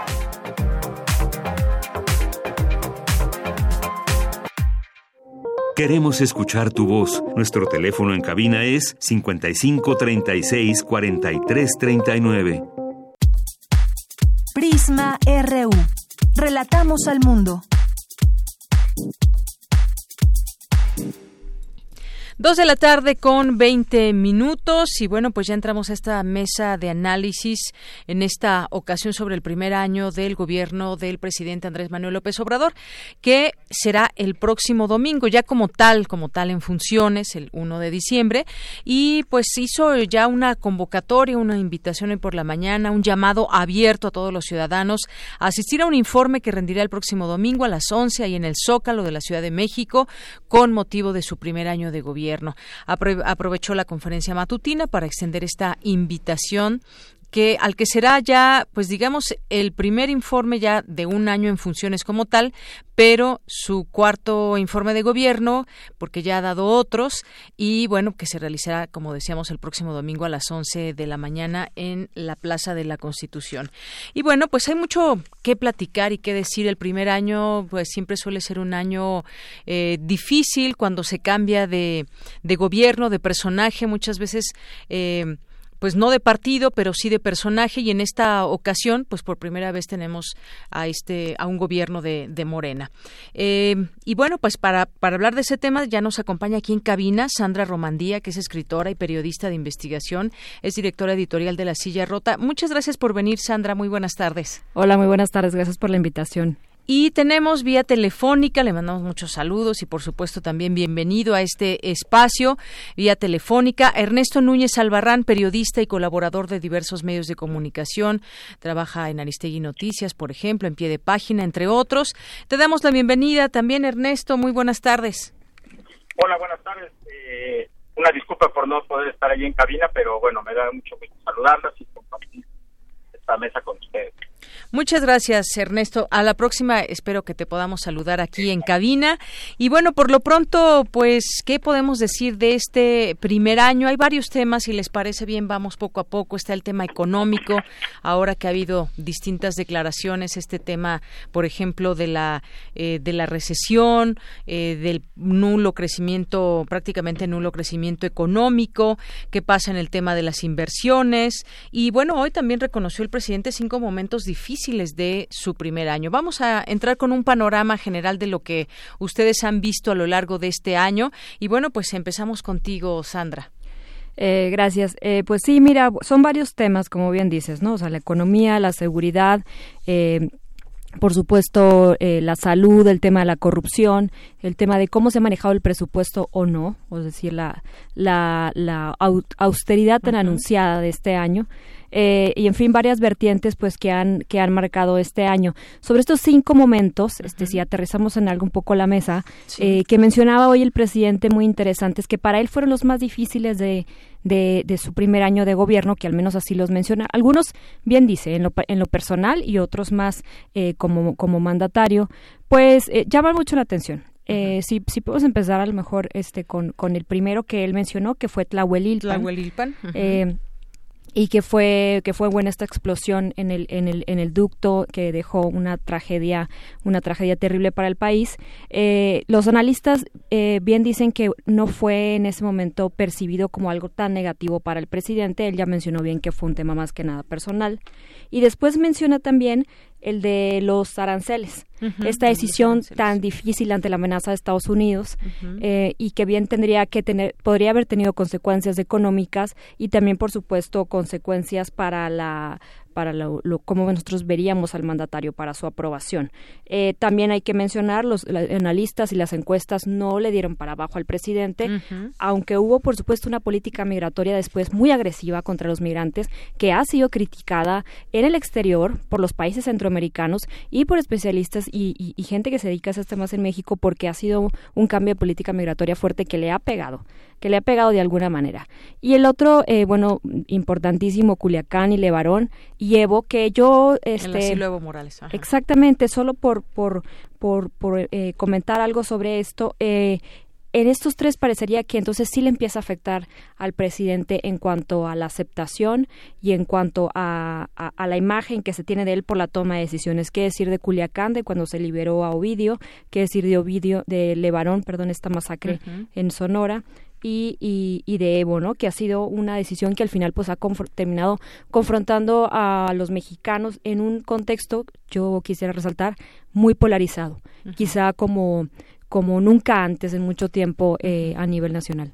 Así es, bueno, este primer comentario. Muchas gracias, Sandra. Y ya que lo mencionas, este primer año y cómo llega, no le, no, no menguó, digamos, en su popularidad de alguna manera. Yo hoy veo, veo varias notas donde dan cuenta que de los últimos cuatro mandatarios, López Obrador es quien mejor calificación ha logrado luego de su primer año. Sin embargo, va eh, eh, cayendo. Aún así, las cifras de las principales encuestas ponen a López Obrador encima de sus antecesores, Enrique Peña Nieto, Felipe Calderón, Vicente Fox, en este primer año de gobierno. El primer año que significa muchas cosas, que significa pues ir adentrándonos en este tema, hacia dónde va la economía, hacia dónde van las primeras acciones y sobre todo en el tema de la seguridad. ¿Tú qué opinas al respecto de este primer año, Ernesto? Pues a ver, es, es, eh, es complicado hacer el balance de este gobierno en particular porque por una situación, el presidente ha planteado un cambio de régimen, ha planteado que esto que esto no fue un cambio de gobierno solamente, sino un cambio de régimen. En ese sentido, eh, lo que estamos viendo es la ilusión de un cambio de régimen. Si vemos los cinco puntos que menciona Sandra y que son los que mencionó el presidente en la mañana, él en la mañana dijo que salió bien en todo eso. Yo la verdad tengo mis dudas, o sea, yo no creo que Culiacán haya estado bien, sin embargo él tuvo la capacidad de venderlo como algo bien. Pongo el ejemplo de Culiacán porque es el más fácil de analizar. Él dice que lo de Culiacán salió bien, que porque se evitó muertes y tal. Sí, pero salió mal por su culpa. Es decir, el operativo estuvo mal planeado, estuvo mal hecho, y lo que puso en riesgo la vida de cientos de personas, como él dijo, pues fue el operativo de su gobierno. Entonces, él tiene una gran capacidad para convertir en logros cosas que no están bien. Culiacán fue un error del gobierno. pero él lo, ve, lo logró vender como un, como un triunfo en el sentido de que no se perdieron las vidas que se hubieran perdido si se hubieran aferrado de quedarse con el hijo del Chapo. Entonces, esta capacidad de convertir eh, derrotas y fracasos en triunfos es lo que hemos visto a lo largo de este año. Lo de los aranceles es una negociación que, como bien decía Sandra, probablemente no nos, sí nos salvó de un problema económico en el instante, pero deja una cosa, deja ahí una especie de tumor que a la larga puede ser muy malo, que es una política migratoria en la que reafirmamos nuestra condición de patio trasero de Estados Unidos. ¿Eso está bien o está mal? Salimos, salimos del bache en el momento, pero a lo mejor a la larga va a estar mal. Eh, lo mismo lo de la familia Levarón, el presidente dice se está atendiendo bien y tal, pero está demostrando lo de la familia Levarón, lo que está demostrando es que la, la política de seguridad no está funcionando y no estamos todavía siendo capaces de proteger a los mexicanos en diferentes lugares del territorio. Es decir, eh, la 4T tiene esa gran capacidad de crear una ilusión de que las cosas están cambiando, de que las cosas son distintas. ¿Por qué? Porque la mañanera lo que hace es que veamos constantemente los árboles y no el bosque. Vemos árboles bonitos, pero no vemos el bosque completo. ¿Por qué? Porque si algo ha logrado López Obrador, y quizás ese ha sido su principal triunfo, es crear esta especie como de visión de país, esta visión de que hay una transformación, de que hay un cambio de régimen, y eso es lo que estamos viendo en las encuestas. ¿Por qué? Porque veníamos acostumbrados, eh, veníamos de gobiernos muy corruptos, de gobiernos fallidos, de gobiernos fracasados, y me parece que López Obrador ha tenido el mérito de lograr vigente la ilusión de que esto puede cambiar. En el momento en el que perdamos esa ilusión de que las cosas pueden cambiar, pueden hacerse de manera distinta, cual eh, podría ocurrir a lo mejor a la mitad del sexenio, pues en ese momento a lo mejor empezará a verse una caída drástica en las encuestas. Ahorita estamos viendo eso, pero creo que el principal logro, en resumen, de esta de este primer año es saber es es un logro más bien propagandístico, es un logro más bien de mantener viva la ilusión de 30 millones de personas que por supuesto que votaron muy ilusionados por un cambio y que esa esa esperanza, esa expectativa de cambio sigue vigente. Quizás es el máximo mérito de Andrés Manuel. Si nos metemos a revisar indicador por indicador en lo económico, en seguridad pública, en crecimiento de empleos y tal, a lo mejor vamos a descubrir que las cosas no están tan bien. Sin embargo, la gente, por lo menos las encuestas dicen, ha decidido todavía no reprobarlo por una razón. López Obrador también ha sido muy hábil en decirnos que veníamos de gobiernos muy corruptos que dejaron el país destrozado y en eso tiene razón. Entonces, digamos que el beneficio de la duda todavía se mantiene vivo, ¿no? Esa sería, digamos, mi primera impresión de, este primer año. Así es, y me detendría en esto, eh, Ernesto, Sandra, ese tema de eh, realmente las cosas están cambiando, se han sentado bases en temas, por ejemplo, de la seguridad, de la salud, de la economía. El primer año puede ser complicado, lo hemos visto en otros momentos, pero de fondo, de fondo qué se está haciendo, es decir, se están sentando esas bases o no para lo que viene y que deje ya esa particularidad, esa marca, esa huella de un gobierno emanado de un partido de izquierda, con todo y lo que hemos visto, con todo y que un partido que tampoco logra ponerse de acuerdo eh, incluso para su propia elección y todo esto que también merma, digamos, a, a la figura presidencial. Pero a mí me gustaría que nos detuviéramos en este sentido. ¿Se están sentando bases o no para un cambio? Y tomo, por ejemplo, lo que decía Sandra de el tema de la austeridad, ese ahorro finalmente donde queda. He leído un sinnúmero de notas el día de hoy. Hay otra que dice, por ejemplo, el primer año de AMLO sentó las bases para incertidumbre, para certidumbre, perdón, de inversiones, lo dice Carlos Slim, que no es cualquier voz y no es cualquier tema si hablamos de economía, el hombre de los más ricos del mundo. A mí me gustaría centrarme en esto. ¿Se están sentando bases o no desde tu punto de vista, Sandra? Sí, lo que estamos viendo es que sí se están haciendo cambios, sobre todo en temas presupuestales, eh, que a algunas personas les alarman y a otras no. Eh, por ejemplo, en, eh, en la sillarrota.com, que es el portal que me honro en dirigir, vamos a sacar algunos, algunos datos interesantes, por ejemplo, este día, sobre el recorte a salud Nosotros sabíamos, sabemos y escuchamos todo el año que fue muy doloroso eh, para muchas historias, para muchas familias, el recorte que de por sí ya se hizo un presupuesto andante este año y en el que hubo varias protestas, eh, tanto por parte de personal médico como parte de afectados. Eh, y en el presupuesto que se viene y que ya se está discutiendo este año, antes de que él termine de cumplir formalmente el primer año, es se viene un recorte para los para hospitales importantes. Por ejemplo, el tema de la austeridad, que por supuesto que ha sido muy discutido y que le pega que le pega a órganos, por ejemplo, el, el INE, el Instituto Nacional Electoral, del que Ernesto pues podrá, podrá platicar mucho más las consecuencias y la lectura que se le da a esto, pues también ha sido muy, muy alarmante.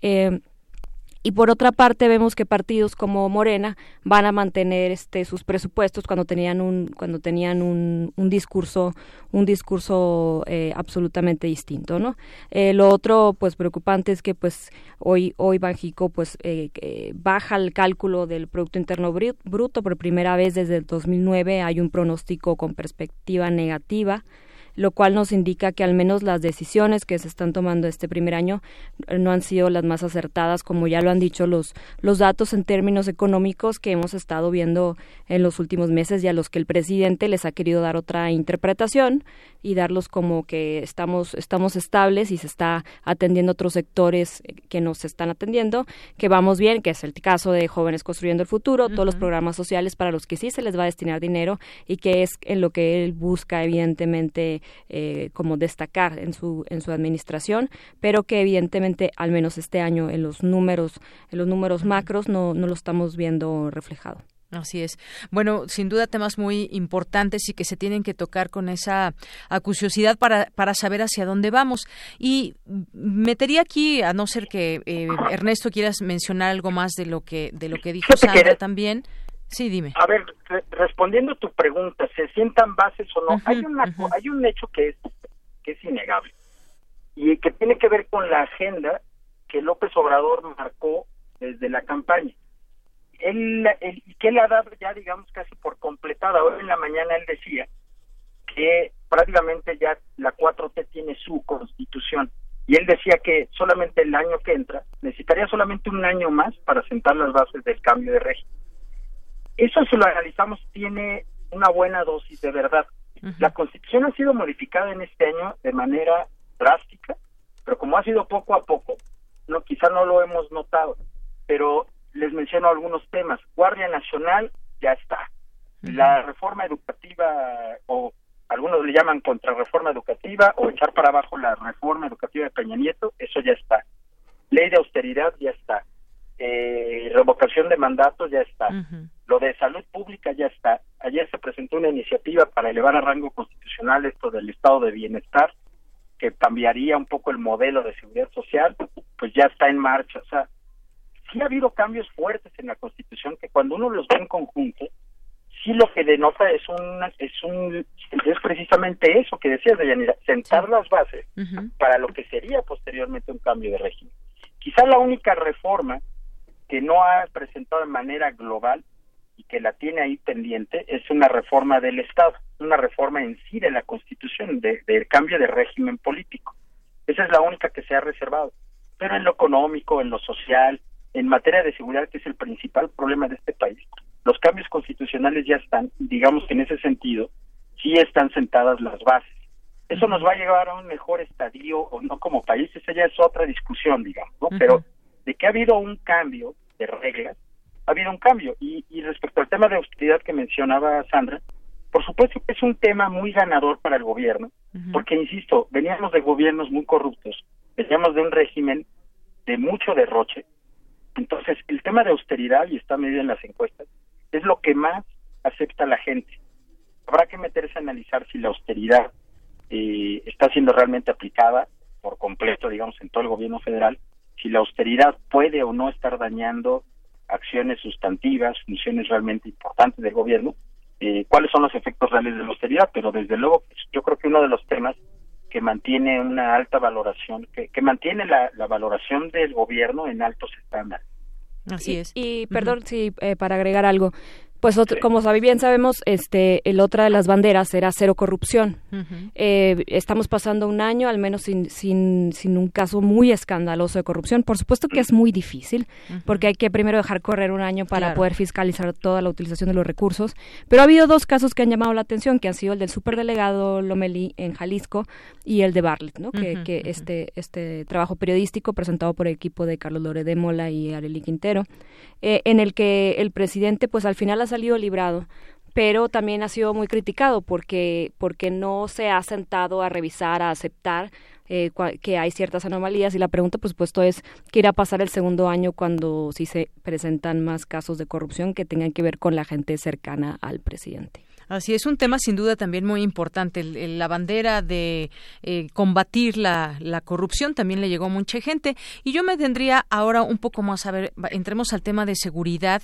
Eh, creo que el presidente, no sé ustedes, me gustaría conocer su opinión, pues vio que no es no es no es tan fácil ni el cambio de estrategia ni llevar el timón de la seguridad hacia buen puerto y le explotó esto con el caso de Ovidio. ¿Hay realmente un cambio de estrategia en el tema de seguridad con la conformación de la Guardia Nacional, la formación que tienen estos elementos de la Guardia Nacional? ¿Ustedes cómo ven este tema? Pues mira, eh, eh, este, esta estrategia que bueno que incluso estaba por escrito y fue presentada muy muy enfocada a la pacificación a una política de pacificación a una política de, de reconstruir tejidos sociales desde los apoyos sociales lo cual pues para nosotros los periodistas que estamos muy de cerca con las historias nos parece muy difícil porque un muchacho que te acepta un día 20 mil pesos por ir a, ayudar a que suelten Ovidio no va a aceptar 3.500 mensuales de un programa social de, de para niños de reconstruyendo el futuro. Eh, estas, estas políticas evidentemente pues no están dando al menos resultados en los números en, en este año. Eh, vamos a cerrar el año con más de 30 mil muertos, el, el, año con más muertos en la historia reciente del país y un año donde hubo masacres que a todos a todos nos marcaron. La masacre del bar de Veracruz, eh, la masacre del caso de la familia Levarón y otras más. En, en total, eh, eh, cerca de 53 masacres van en el año y una expansión de cárteles en el país. Por ejemplo, por decirte, el cártel de Jalisco Nueva Generación pasó de tener presencia en dos estados a en este en este en este año hasta agosto, según informes de la DEA y de y de otras eh, corporaciones de Estados Unidos, está teniendo presencia en 22 estados del país, ramificados con cerca de 21 delitos los los grupos del crimen organizado y con, con cada vez mayor presencia en pequeños pueblos, en pequeñas colonias, peleándose calle a calle, envenenando eh, eh, barrios eh, algo que no se ha podido evidentemente contener y que lo vemos en tragedias que luego saltan a la diplomacia o al escándalo internacional, como es el caso de, de los de Barón, donde también muchos periodistas habíamos, habíamos ya ah, hablado con colegas de la zona y habíamos documentado historias que daban cuenta que esa zona específicamente, la frontera entre Sonora, Chihuahua y Estados Unidos, era una zona casi donde ya no podías ir, que estaba totalmente controlada por los criminales, que te cobraban retenes por cruzar la carretera de un lado a otro, retenes de criminales, que no te sentías seguro. Y un día ocurre esto por las razones que hayan sido, porque todavía no está bien claro, es, eh, en una lucha de poder de, de, grupos que tienen una guerra en zonas donde el Estado está prácticamente ausente. Así es, gracias eh, Sandra. Y se nos habla de una estrategia integral, sin embargo, Ernesto. Pues yo creo que el gran fracaso es seguridad, por esto que mencionaba Sandra, o sea, digo, para decirlo con todas sus letras. El gran a ver, el gran reclamo de la gente es la seguridad, o sea que, y, ahí el gran fracaso no solamente es de Andrés Manuel, el problema es, si ustedes revisan los, algunos de los, dos de los estados donde el tema de seguridad es más sensible son Veracruz y Ciudad de México. Y si nosotros vemos cómo ha gobernado la, cuarta transformación en esos estados, se da un cóctel bastante, bastante fuerte, ¿no? O sea, un cóctel en el que la, en el que en el que el, pues el, balance es absolutamente negativo para los gobiernos de Morena. por lo que mencionaba Sandra, las masacres ahí están, el número de muertos, que ya habrá quien diga esto ya son los muertos de López Obrador. Pero a mí nunca me ha gustado decir los muertos de Calderón, los muertos de Peña, los muertos de López Obrador, son los muertos de todos nosotros. Pero, pues en ese análisis ya son muertos, ya son muertes, son ejecuciones son masacres ocurridas en el primer año del gobierno. en ese sentido hay un fracaso, o sea, ahí sí no hay para dónde hacer, el modelo no ha funcionado, la Guardia Nacional es un modelo que no ha demostrado que tenga capacidad de eh, contención del fenómeno de violencia, que es un fenómeno social que está ahí ya desde hace varios años, y que tampoco se ve que vaya a funcionar en el corto plazo. Esta idea de eh, darle dinero a los jóvenes, de, eh, de becarios, no sicarios, es una idea buena en el papel, pero que a la hora de ejecutarse por lo menos está resultando de una muy lenta ejecución y los resultados no sabemos si los vamos a ver incluso en este sexenio. Entonces, es una apuesta complicada, muy arriesgada la que hizo el nuevo gobierno, eh, el tema de, de, ejecutar este gran eh, gasto social con ánimo de que eso pueda, digamos, que compensar un poco las cosas en el terreno de la seguridad. Es una apuesta arriesgada, complicada, no es difícil juzgarla ya apenas un año, pero a ver, las cifras ahí sí hay que ser muy claros, yo creo. Las cifras sí señalan que el tema de seguridad hoy estamos muy mal, seguimos estando muy mal. ¿Es culpa de Andrés Manuel? No, porque él no él ni desató la guerra ni, ni, él fue el que puso la estrategia de los últimos 12 años. No es su culpa, pero sí es su responsabilidad resolverla. Para eso fue el Así es. Bueno, decías, no solo, no, no solo es responsabilidad del presidente, y aquí, por ejemplo, a ver, los crímenes que tienen lugar en algún municipio del país, que además forman parte de algún estado del país también. Esta, digamos, eh, cada quien debería hacerse quizás responsable también de sus demarcaciones, siendo que evidentemente hay delitos federales que se cometen en municipios, en estados, y pues me gustaría que esto, puntualizar con esto, qué responsabilidad tienen los estados. Mencionabas dos, Ernesto, Veracruz, Ciudad de México, pero tenemos, por ejemplo, Michoacán, tenemos eh, Guanajuato, eh, Tamaulipas, entre otros. Y por último, también un comentario sobre, pues parece que Andrés Manuel López Obrador, presidente de México, va solo. La oposición, ¿qué tanto le ha, mermado en eh, pues los planes que tiene y todo lo que, lo que ha hecho lo que le dejan hacer desde la Cámara de Diputados o senadores? Esto cerramos. Sandra. Gracias. Eh, bueno, mire, en primer lugar vemos eh, una estrategia también en la que incluye una, una Guardia Nacional que, que elimina prácticamente las otras policías, que trata de ser paternalista con, con, con, con, las corporaciones menores como son las policías municipal, que quedan casi muchas eh, diluidas y en la que se concentran más en intentar inhibir el delito por presencia, pero no por inteligencia.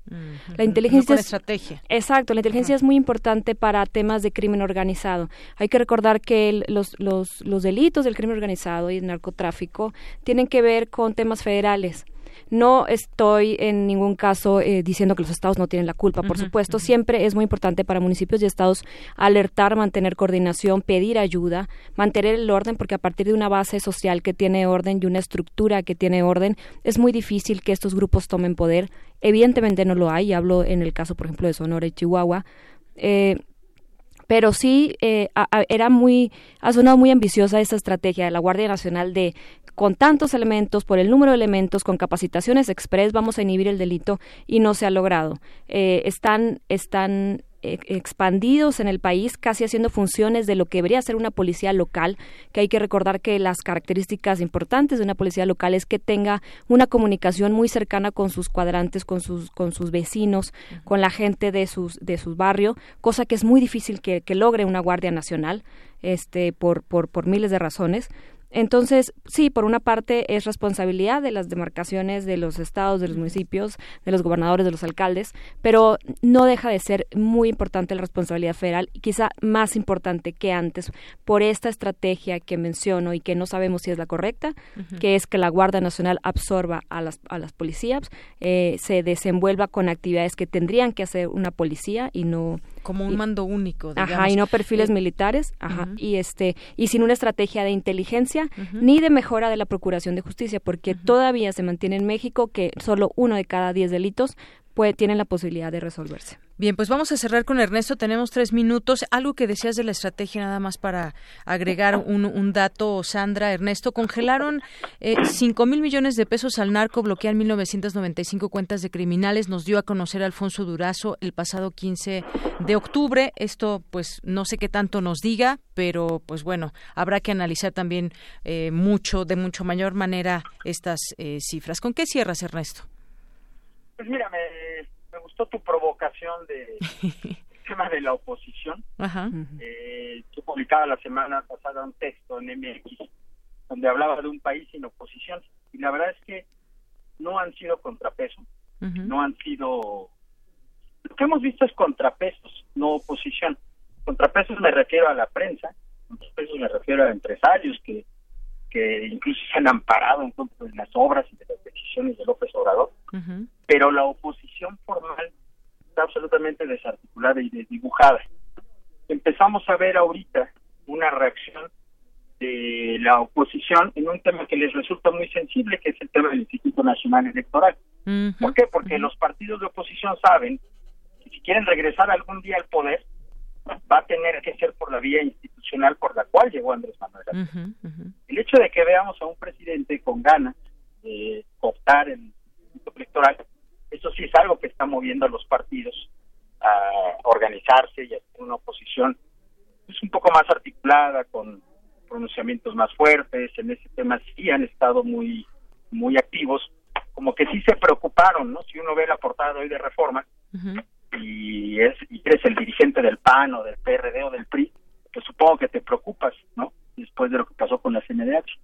Este, este supuesto intento de, tomar el INE, pues es algo que está empezando a preocuparle a la oposición. Pero en los demás temas no han logrado ser una oposición. En el tema económico, en el tema de seguridad, que era el tema más importante para mí, yo insisto en eso, eh, en el tema de seguridad, pues no hubo una oposición. La Guardia Nacional salió como salió, al final se hizo lo que está, se supone que lo único que había logrado la oposición era que se pusiera ahí que el mando no sería militar, sin embargo el mando es militar, o sea, al final se hizo lo que quiso el presidente. Entonces, la oposición ha sido, además de que ha sido muy ninguneada por el propio presidente, el presidente no se ha reunido con los partidos de oposición, es una cosa muy curiosa. A diferencia de Calderón, Fox y Peña Nieto, que lo primero que hicieron cuando llegaron al poder fue legitimarse vía la instalación de mesas de diálogo para la reforma del Estado, o el Pacto, por, México. y estas cosas, Andrés Manuel, como sabía que no necesitaba eso, simplemente ha despreciado a la oposición. recuerdo una, no sé si Sandra te, acordarás, por ahí de febrero, marzo, Andrés Manuel dijo, si me encuentro en la calle caminando al dirigente del PAN o a la presidenta del PRI, en ese momento era Claudia Ruiz Maciel, la verdad es que ni los reconocería. Y yo creo que es cierto, o sea, el presidente ha gobernado sin dialogar con los partidos, sin preocuparse por dialogar con los partidos políticos de oposición, ni los coordinadores parlamentarios de otros partidos. Él sabe que ha podido sacar su agenda, ha sacado su agenda, eh, tal como tal como ha querido, digamos, en el Congreso. Hay algunos temas de reforma constitucional que se le pueden complicar ahora, eh, como puede ser una eventual reforma política que le pegue al Instituto Electoral, pero en los demás temas no ha tenido mayor problema. Entonces, tampoco creo yo que esté muy bien. Tengamos un país en donde la oposición siga como pasmada, ¿no? La oposición quedó después del 1 de julio de 2018, cuando Midi y Anaya se van a sus casas, pues se quedaron descabezadas, se quedaron como que sin una bandera y sin una noción muy clara de qué país alternativo estarían proponiendo eh, con, frente a la 4T. Así es, y vemos mucha actividad en, en Twitter, por ejemplo, de expresidentes también en este claro, que son los que terminan llenando el vacío, el vacío opositor lo terminan llenando Fox, Calderón y estas voces este, ocurrentes, ¿no? De Twitter, pero pues una oposición real como tal. No, la vemos. Bueno, Ernesto, pues con este comentario cerramos. Muchas gracias. Como siempre, nos, nos falta tiempo. Los tendremos que invitar en otro momento para seguir hablando de estos temas. Muchas gracias, Sandra Romandía, escritora, periodista de investigaciones, directora editorial de La Silla Rota. Gracias. Y gracias, Ernesto Núñez Albarrán, periodista, colaborador de diversos medios de comunicación como Aristegui Noticias y Pie de Página. Muchas gracias, Ernesto. Gracias, muchas gracias. Gracias, Sandra. Gracias. Hasta luego. Continuamos. Porque tu opinión es importante, síguenos en nuestras redes sociales, en Facebook como Prisma RU y en Twitter como arroba PrismaRU. Queremos escuchar tu voz. Nuestro teléfono en cabina es 55 36 43 39. Prisma RU. Relatamos al mundo.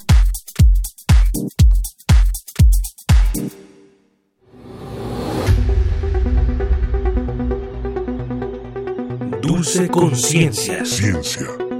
En Prisma. Vámonos con Dulce García. ¿Cómo estás, Dulce? Bienvenida. Deyanira, un poquito acalorada. Gracias, buenas tardes. No vamos a tener calor en la noche de estrellas, ¿eh? Se Eso espero. una noche fresca. Pues a lo mejor más bien haría más calor. Mejor hay que preguntarle a nuestra investigadora, pero antes de pasar a hablar justamente de Yanira de las estrellas, ¿qué te parece si escuchamos la siguiente información? Adelante.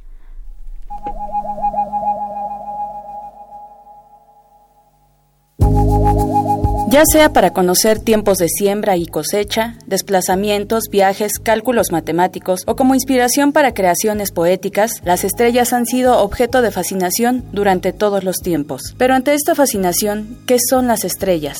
¿Qué forma tienen? ¿Cuál es su función e importancia en el universo? Para responder esas preguntas, el humano perfeccionó los métodos e instrumentos para facilitar el estudio de estas. De acuerdo con el astrónomo Armando Arellano Ferro, las estrellas son ladrillos del universo. Una galaxia está hecha básicamente de estrellas, dice. Tiene además polvo y gas interestelar, pero las estrellas son las células de este gran cuerpo que es la galaxia, y su estudio permite el conocimiento del estado primigenio del universo. O sea, de nosotros. Por ello, cada año la UNAM les dedica un espacio, la Noche de las Estrellas, que este 2019 se realizará el próximo 30 de noviembre, la fiesta astronómica más importante de México. Lo mejor es que es gratis, así que no te la puedes perder. Y bueno, ya se encuentra en la línea la doctora Brenda Carolina Arias Martín. Ella es académica del Instituto de Astronomía de la UNAM. Doctora, muy buenas tardes. ¿Qué tal, Dulce? Un gusto saludarte. Gracias. Pues eh, preguntarle un poco eh, por qué esta fiesta, cuál es la importancia de conocer las estrellas. Híjole, pues me encantó además este spot que hicieron previo porque dice cosas bien interesantes y que tiene que ver con el tema central de esta noche de las estrellas, por qué la celebramos. Y es el Año Internacional de la Tabla Periódica de los Elementos Químicos ese tema que veíamos en la secundaria y que podría parecer algo muy distinto a la astrofísica, pues tiene todo todo el sentido porque todos los elementos que memorizamos de la tabla se forman en el interior de las estrellas, en las explosiones de supernova, que eso solo le pasa a las estrellas que nacen muy gordas, muy masivas, o en la fusión de agujeros negros o de estrellas de neutrones. Entonces, todo lo que conocemos aquí en la Tierra, todos los elementos químicos, con excepción del hidrógeno y el helio primordiales, que son los que se forman con la gran explosión, el litio, el carbono, el oxígeno, el oro, el platino, todo eso se forma en el interior de las estrellas. Entonces, cuando descubrimos de qué están hechos los seres humanos o los escritorios en donde trabajamos o los coches en los que viajamos, todos esos elementos químicos se forman en las estrellas. Así es, doctora. ¿Cómo llevarle esta información, por ejemplo, a los niños? ¿Cómo se les puede explicar esto? Y, eh, por ejemplo, en la Noche de las Estrellas, ¿cómo se va a hacer esta actividad? Justo, mira, qué bueno que lo mencionas, porque ahora hemos hecho, eh, hemos puesto como mucho énfasis en aclarar qué actividades vamos a presentar y que están dirigidas a niños o a adultos mayores o a personas con algún tipo de discapacidad o a los estudiantes de bachillerato y licenciatura o simplemente al público en general. Y si tratamos con niños, pues hay que hacerlo a través de talleres, de cosas que sean muy didácticas, que los niños puedan hacer con sus manos, que ellos puedan descubrir el conocimiento, apropiárselo y es así cuando tiene un valor agregado. No solo que los especialistas, en este caso los astrónomos o los investigadores en general de la UNAM, les digan lo que hay que saber, sino ayudar a los niños, a los adolescentes a construir el conocimiento a través de talleres, de exposiciones, de conferencias y que ellos mismos se apropien de estos elementos, de estos temas científicos. Claro, ya son 11 eh, ediciones que se hacen de la Noche de las Estrellas, doctora. ¿Cuál es la experiencia que se ha tenido de este evento? Híjole, pues ha crecido tanto, como no tienes una idea. Eh, Efectivamente, esta es la decimoprimera, entonces eh, en esta ocasión vamos a presentar 70 carpas temáticas, este siempre tenemos más y más y más, el récord lo seguimos cumpliendo, con tres planetarios, esperamos más de 300 telescopios para compartir con todo el público interesado. Y es bien importante mencionar que es un evento que organiza la sociedad civil, porque son muchísimos los voluntarios que eh, disfrutan de participar en estas actividades, claro, liderados por el Instituto de Astronomía de la UNAM, pero es un evento de la sociedad civil para la sociedad civil. Entonces esto es bien importante, todo es completamente gratis, no piensen que los materiales, por ejemplo, de los talleres van a tener que pagarlos, no, para nada. Muchas instituciones académicas de México ponen sus recursos para hacer que en la Noche de las Estrellas, desde los más chiquitines hasta los adultos mayores, tengan actividades propias. Sí, eh, doctora, ¿y qué es, em, a propósito de estas actividades que se van a realizar, qué es lo nuevo que tenemos que saber sobre estrellas? Lo último que ha salido, la, los últimos hallazgos, digamos. Híjole, pues son muchísimos, Dulce, muchísimos. La verdad es que la astronomía es una ciencia bien interesante que todo el tiempo está obligando a la tecnología a ser cada vez más precisa, más eficaz, más rápida, porque de lo que estamos hablando es de fenómenos ultraenergéticos. Por ejemplo, desde que existen estos laboratorios como LIGO y Virgo, que están en Estados Unidos, que detectan ondas gravitacionales, esta es una nueva ventana de la astronomía con la que podemos medir y apreciar fenómenos astrofísicos como la fusión de agujeros negros o de estrellas de neutrones. Estamos hablando de objetos tan masivos, de 10, 20, 30 veces la masa de nuestro Sol, pero confinadas en espacios tan pequeños como eh, la Tierra o incluso más como la mitad del planeta Tierra. Sí. Y estos al fusionarse generan estos eh, tipos temblores en el espacio-tiempo que los astrónomos llamamos ondas gravitacionales. Entonces, este es un tema que por supuesto vamos a abordar en una de las carpas exclusivamente eh, que habla de esto, que se llama astrofísica relativista. Pero bueno, tenemos todos los temas de astrofísica de frontera. Hay una carpa en especial que se llama Platica con un astrónomo, en donde tenemos muchos silloncitos muy cómodos para que todos lleguen, se sienten y platiquen con los científicos de la UNAM. Eh, tenemos la Agencia Espacial Mexicana que va a tener actividades eh, con los trajes espaciales que han utilizado los astronautas, la Academia Mexicana de Ciencias, en fin, son eh, 70 carpas temáticas que eh, aproximadamente estaremos presentando unas mil actividades en la Noche de las Estrellas. Claro, pues no nos, no nos podemos perder este evento eh, y conocer más acerca del universo y rápidamente nada más mencionar que también eh, hay actividades en Puebla, Chiapas, Guerrero, Quintana Roo, Ciudad de México, eh, Baja California Sur, Coahuila, Sonora, Zacatecas, Campeche, Chihuahua, Jalisco, Michoacán, Morelos, Oaxaca, Querétaro, San Luis Potosí y Sinaloa. Hasta allá ha llegado el evento, doctora. Así es, ¿no? Y de hecho ha llegado hasta países como China, ah, muy donde también ha habido réplicas. En esta ocasión tenemos 114 sedes eh, a lo largo y ancho de la República Mexicana y para saber cuál es la sede más cercana hay que consultar el sitio web www.nochedelasestrellas.org.mx y ahí pueden saber cuál es su sede más cercana. Gracias, doctora. Le agradecemos mucho este su tiempo y toda esta información. Al contrario, muchas gracias y nos vemos el sábado. Claro que sí. Deyanira. Pues muchísimas gracias eh, a la doctora, gracias Dulce y como siempre nos tienes una cita para despedir. Así es. Tienes una cita con un científico. Somos polvo de estrellas que piensa acerca de las estrellas. Carl Sagan.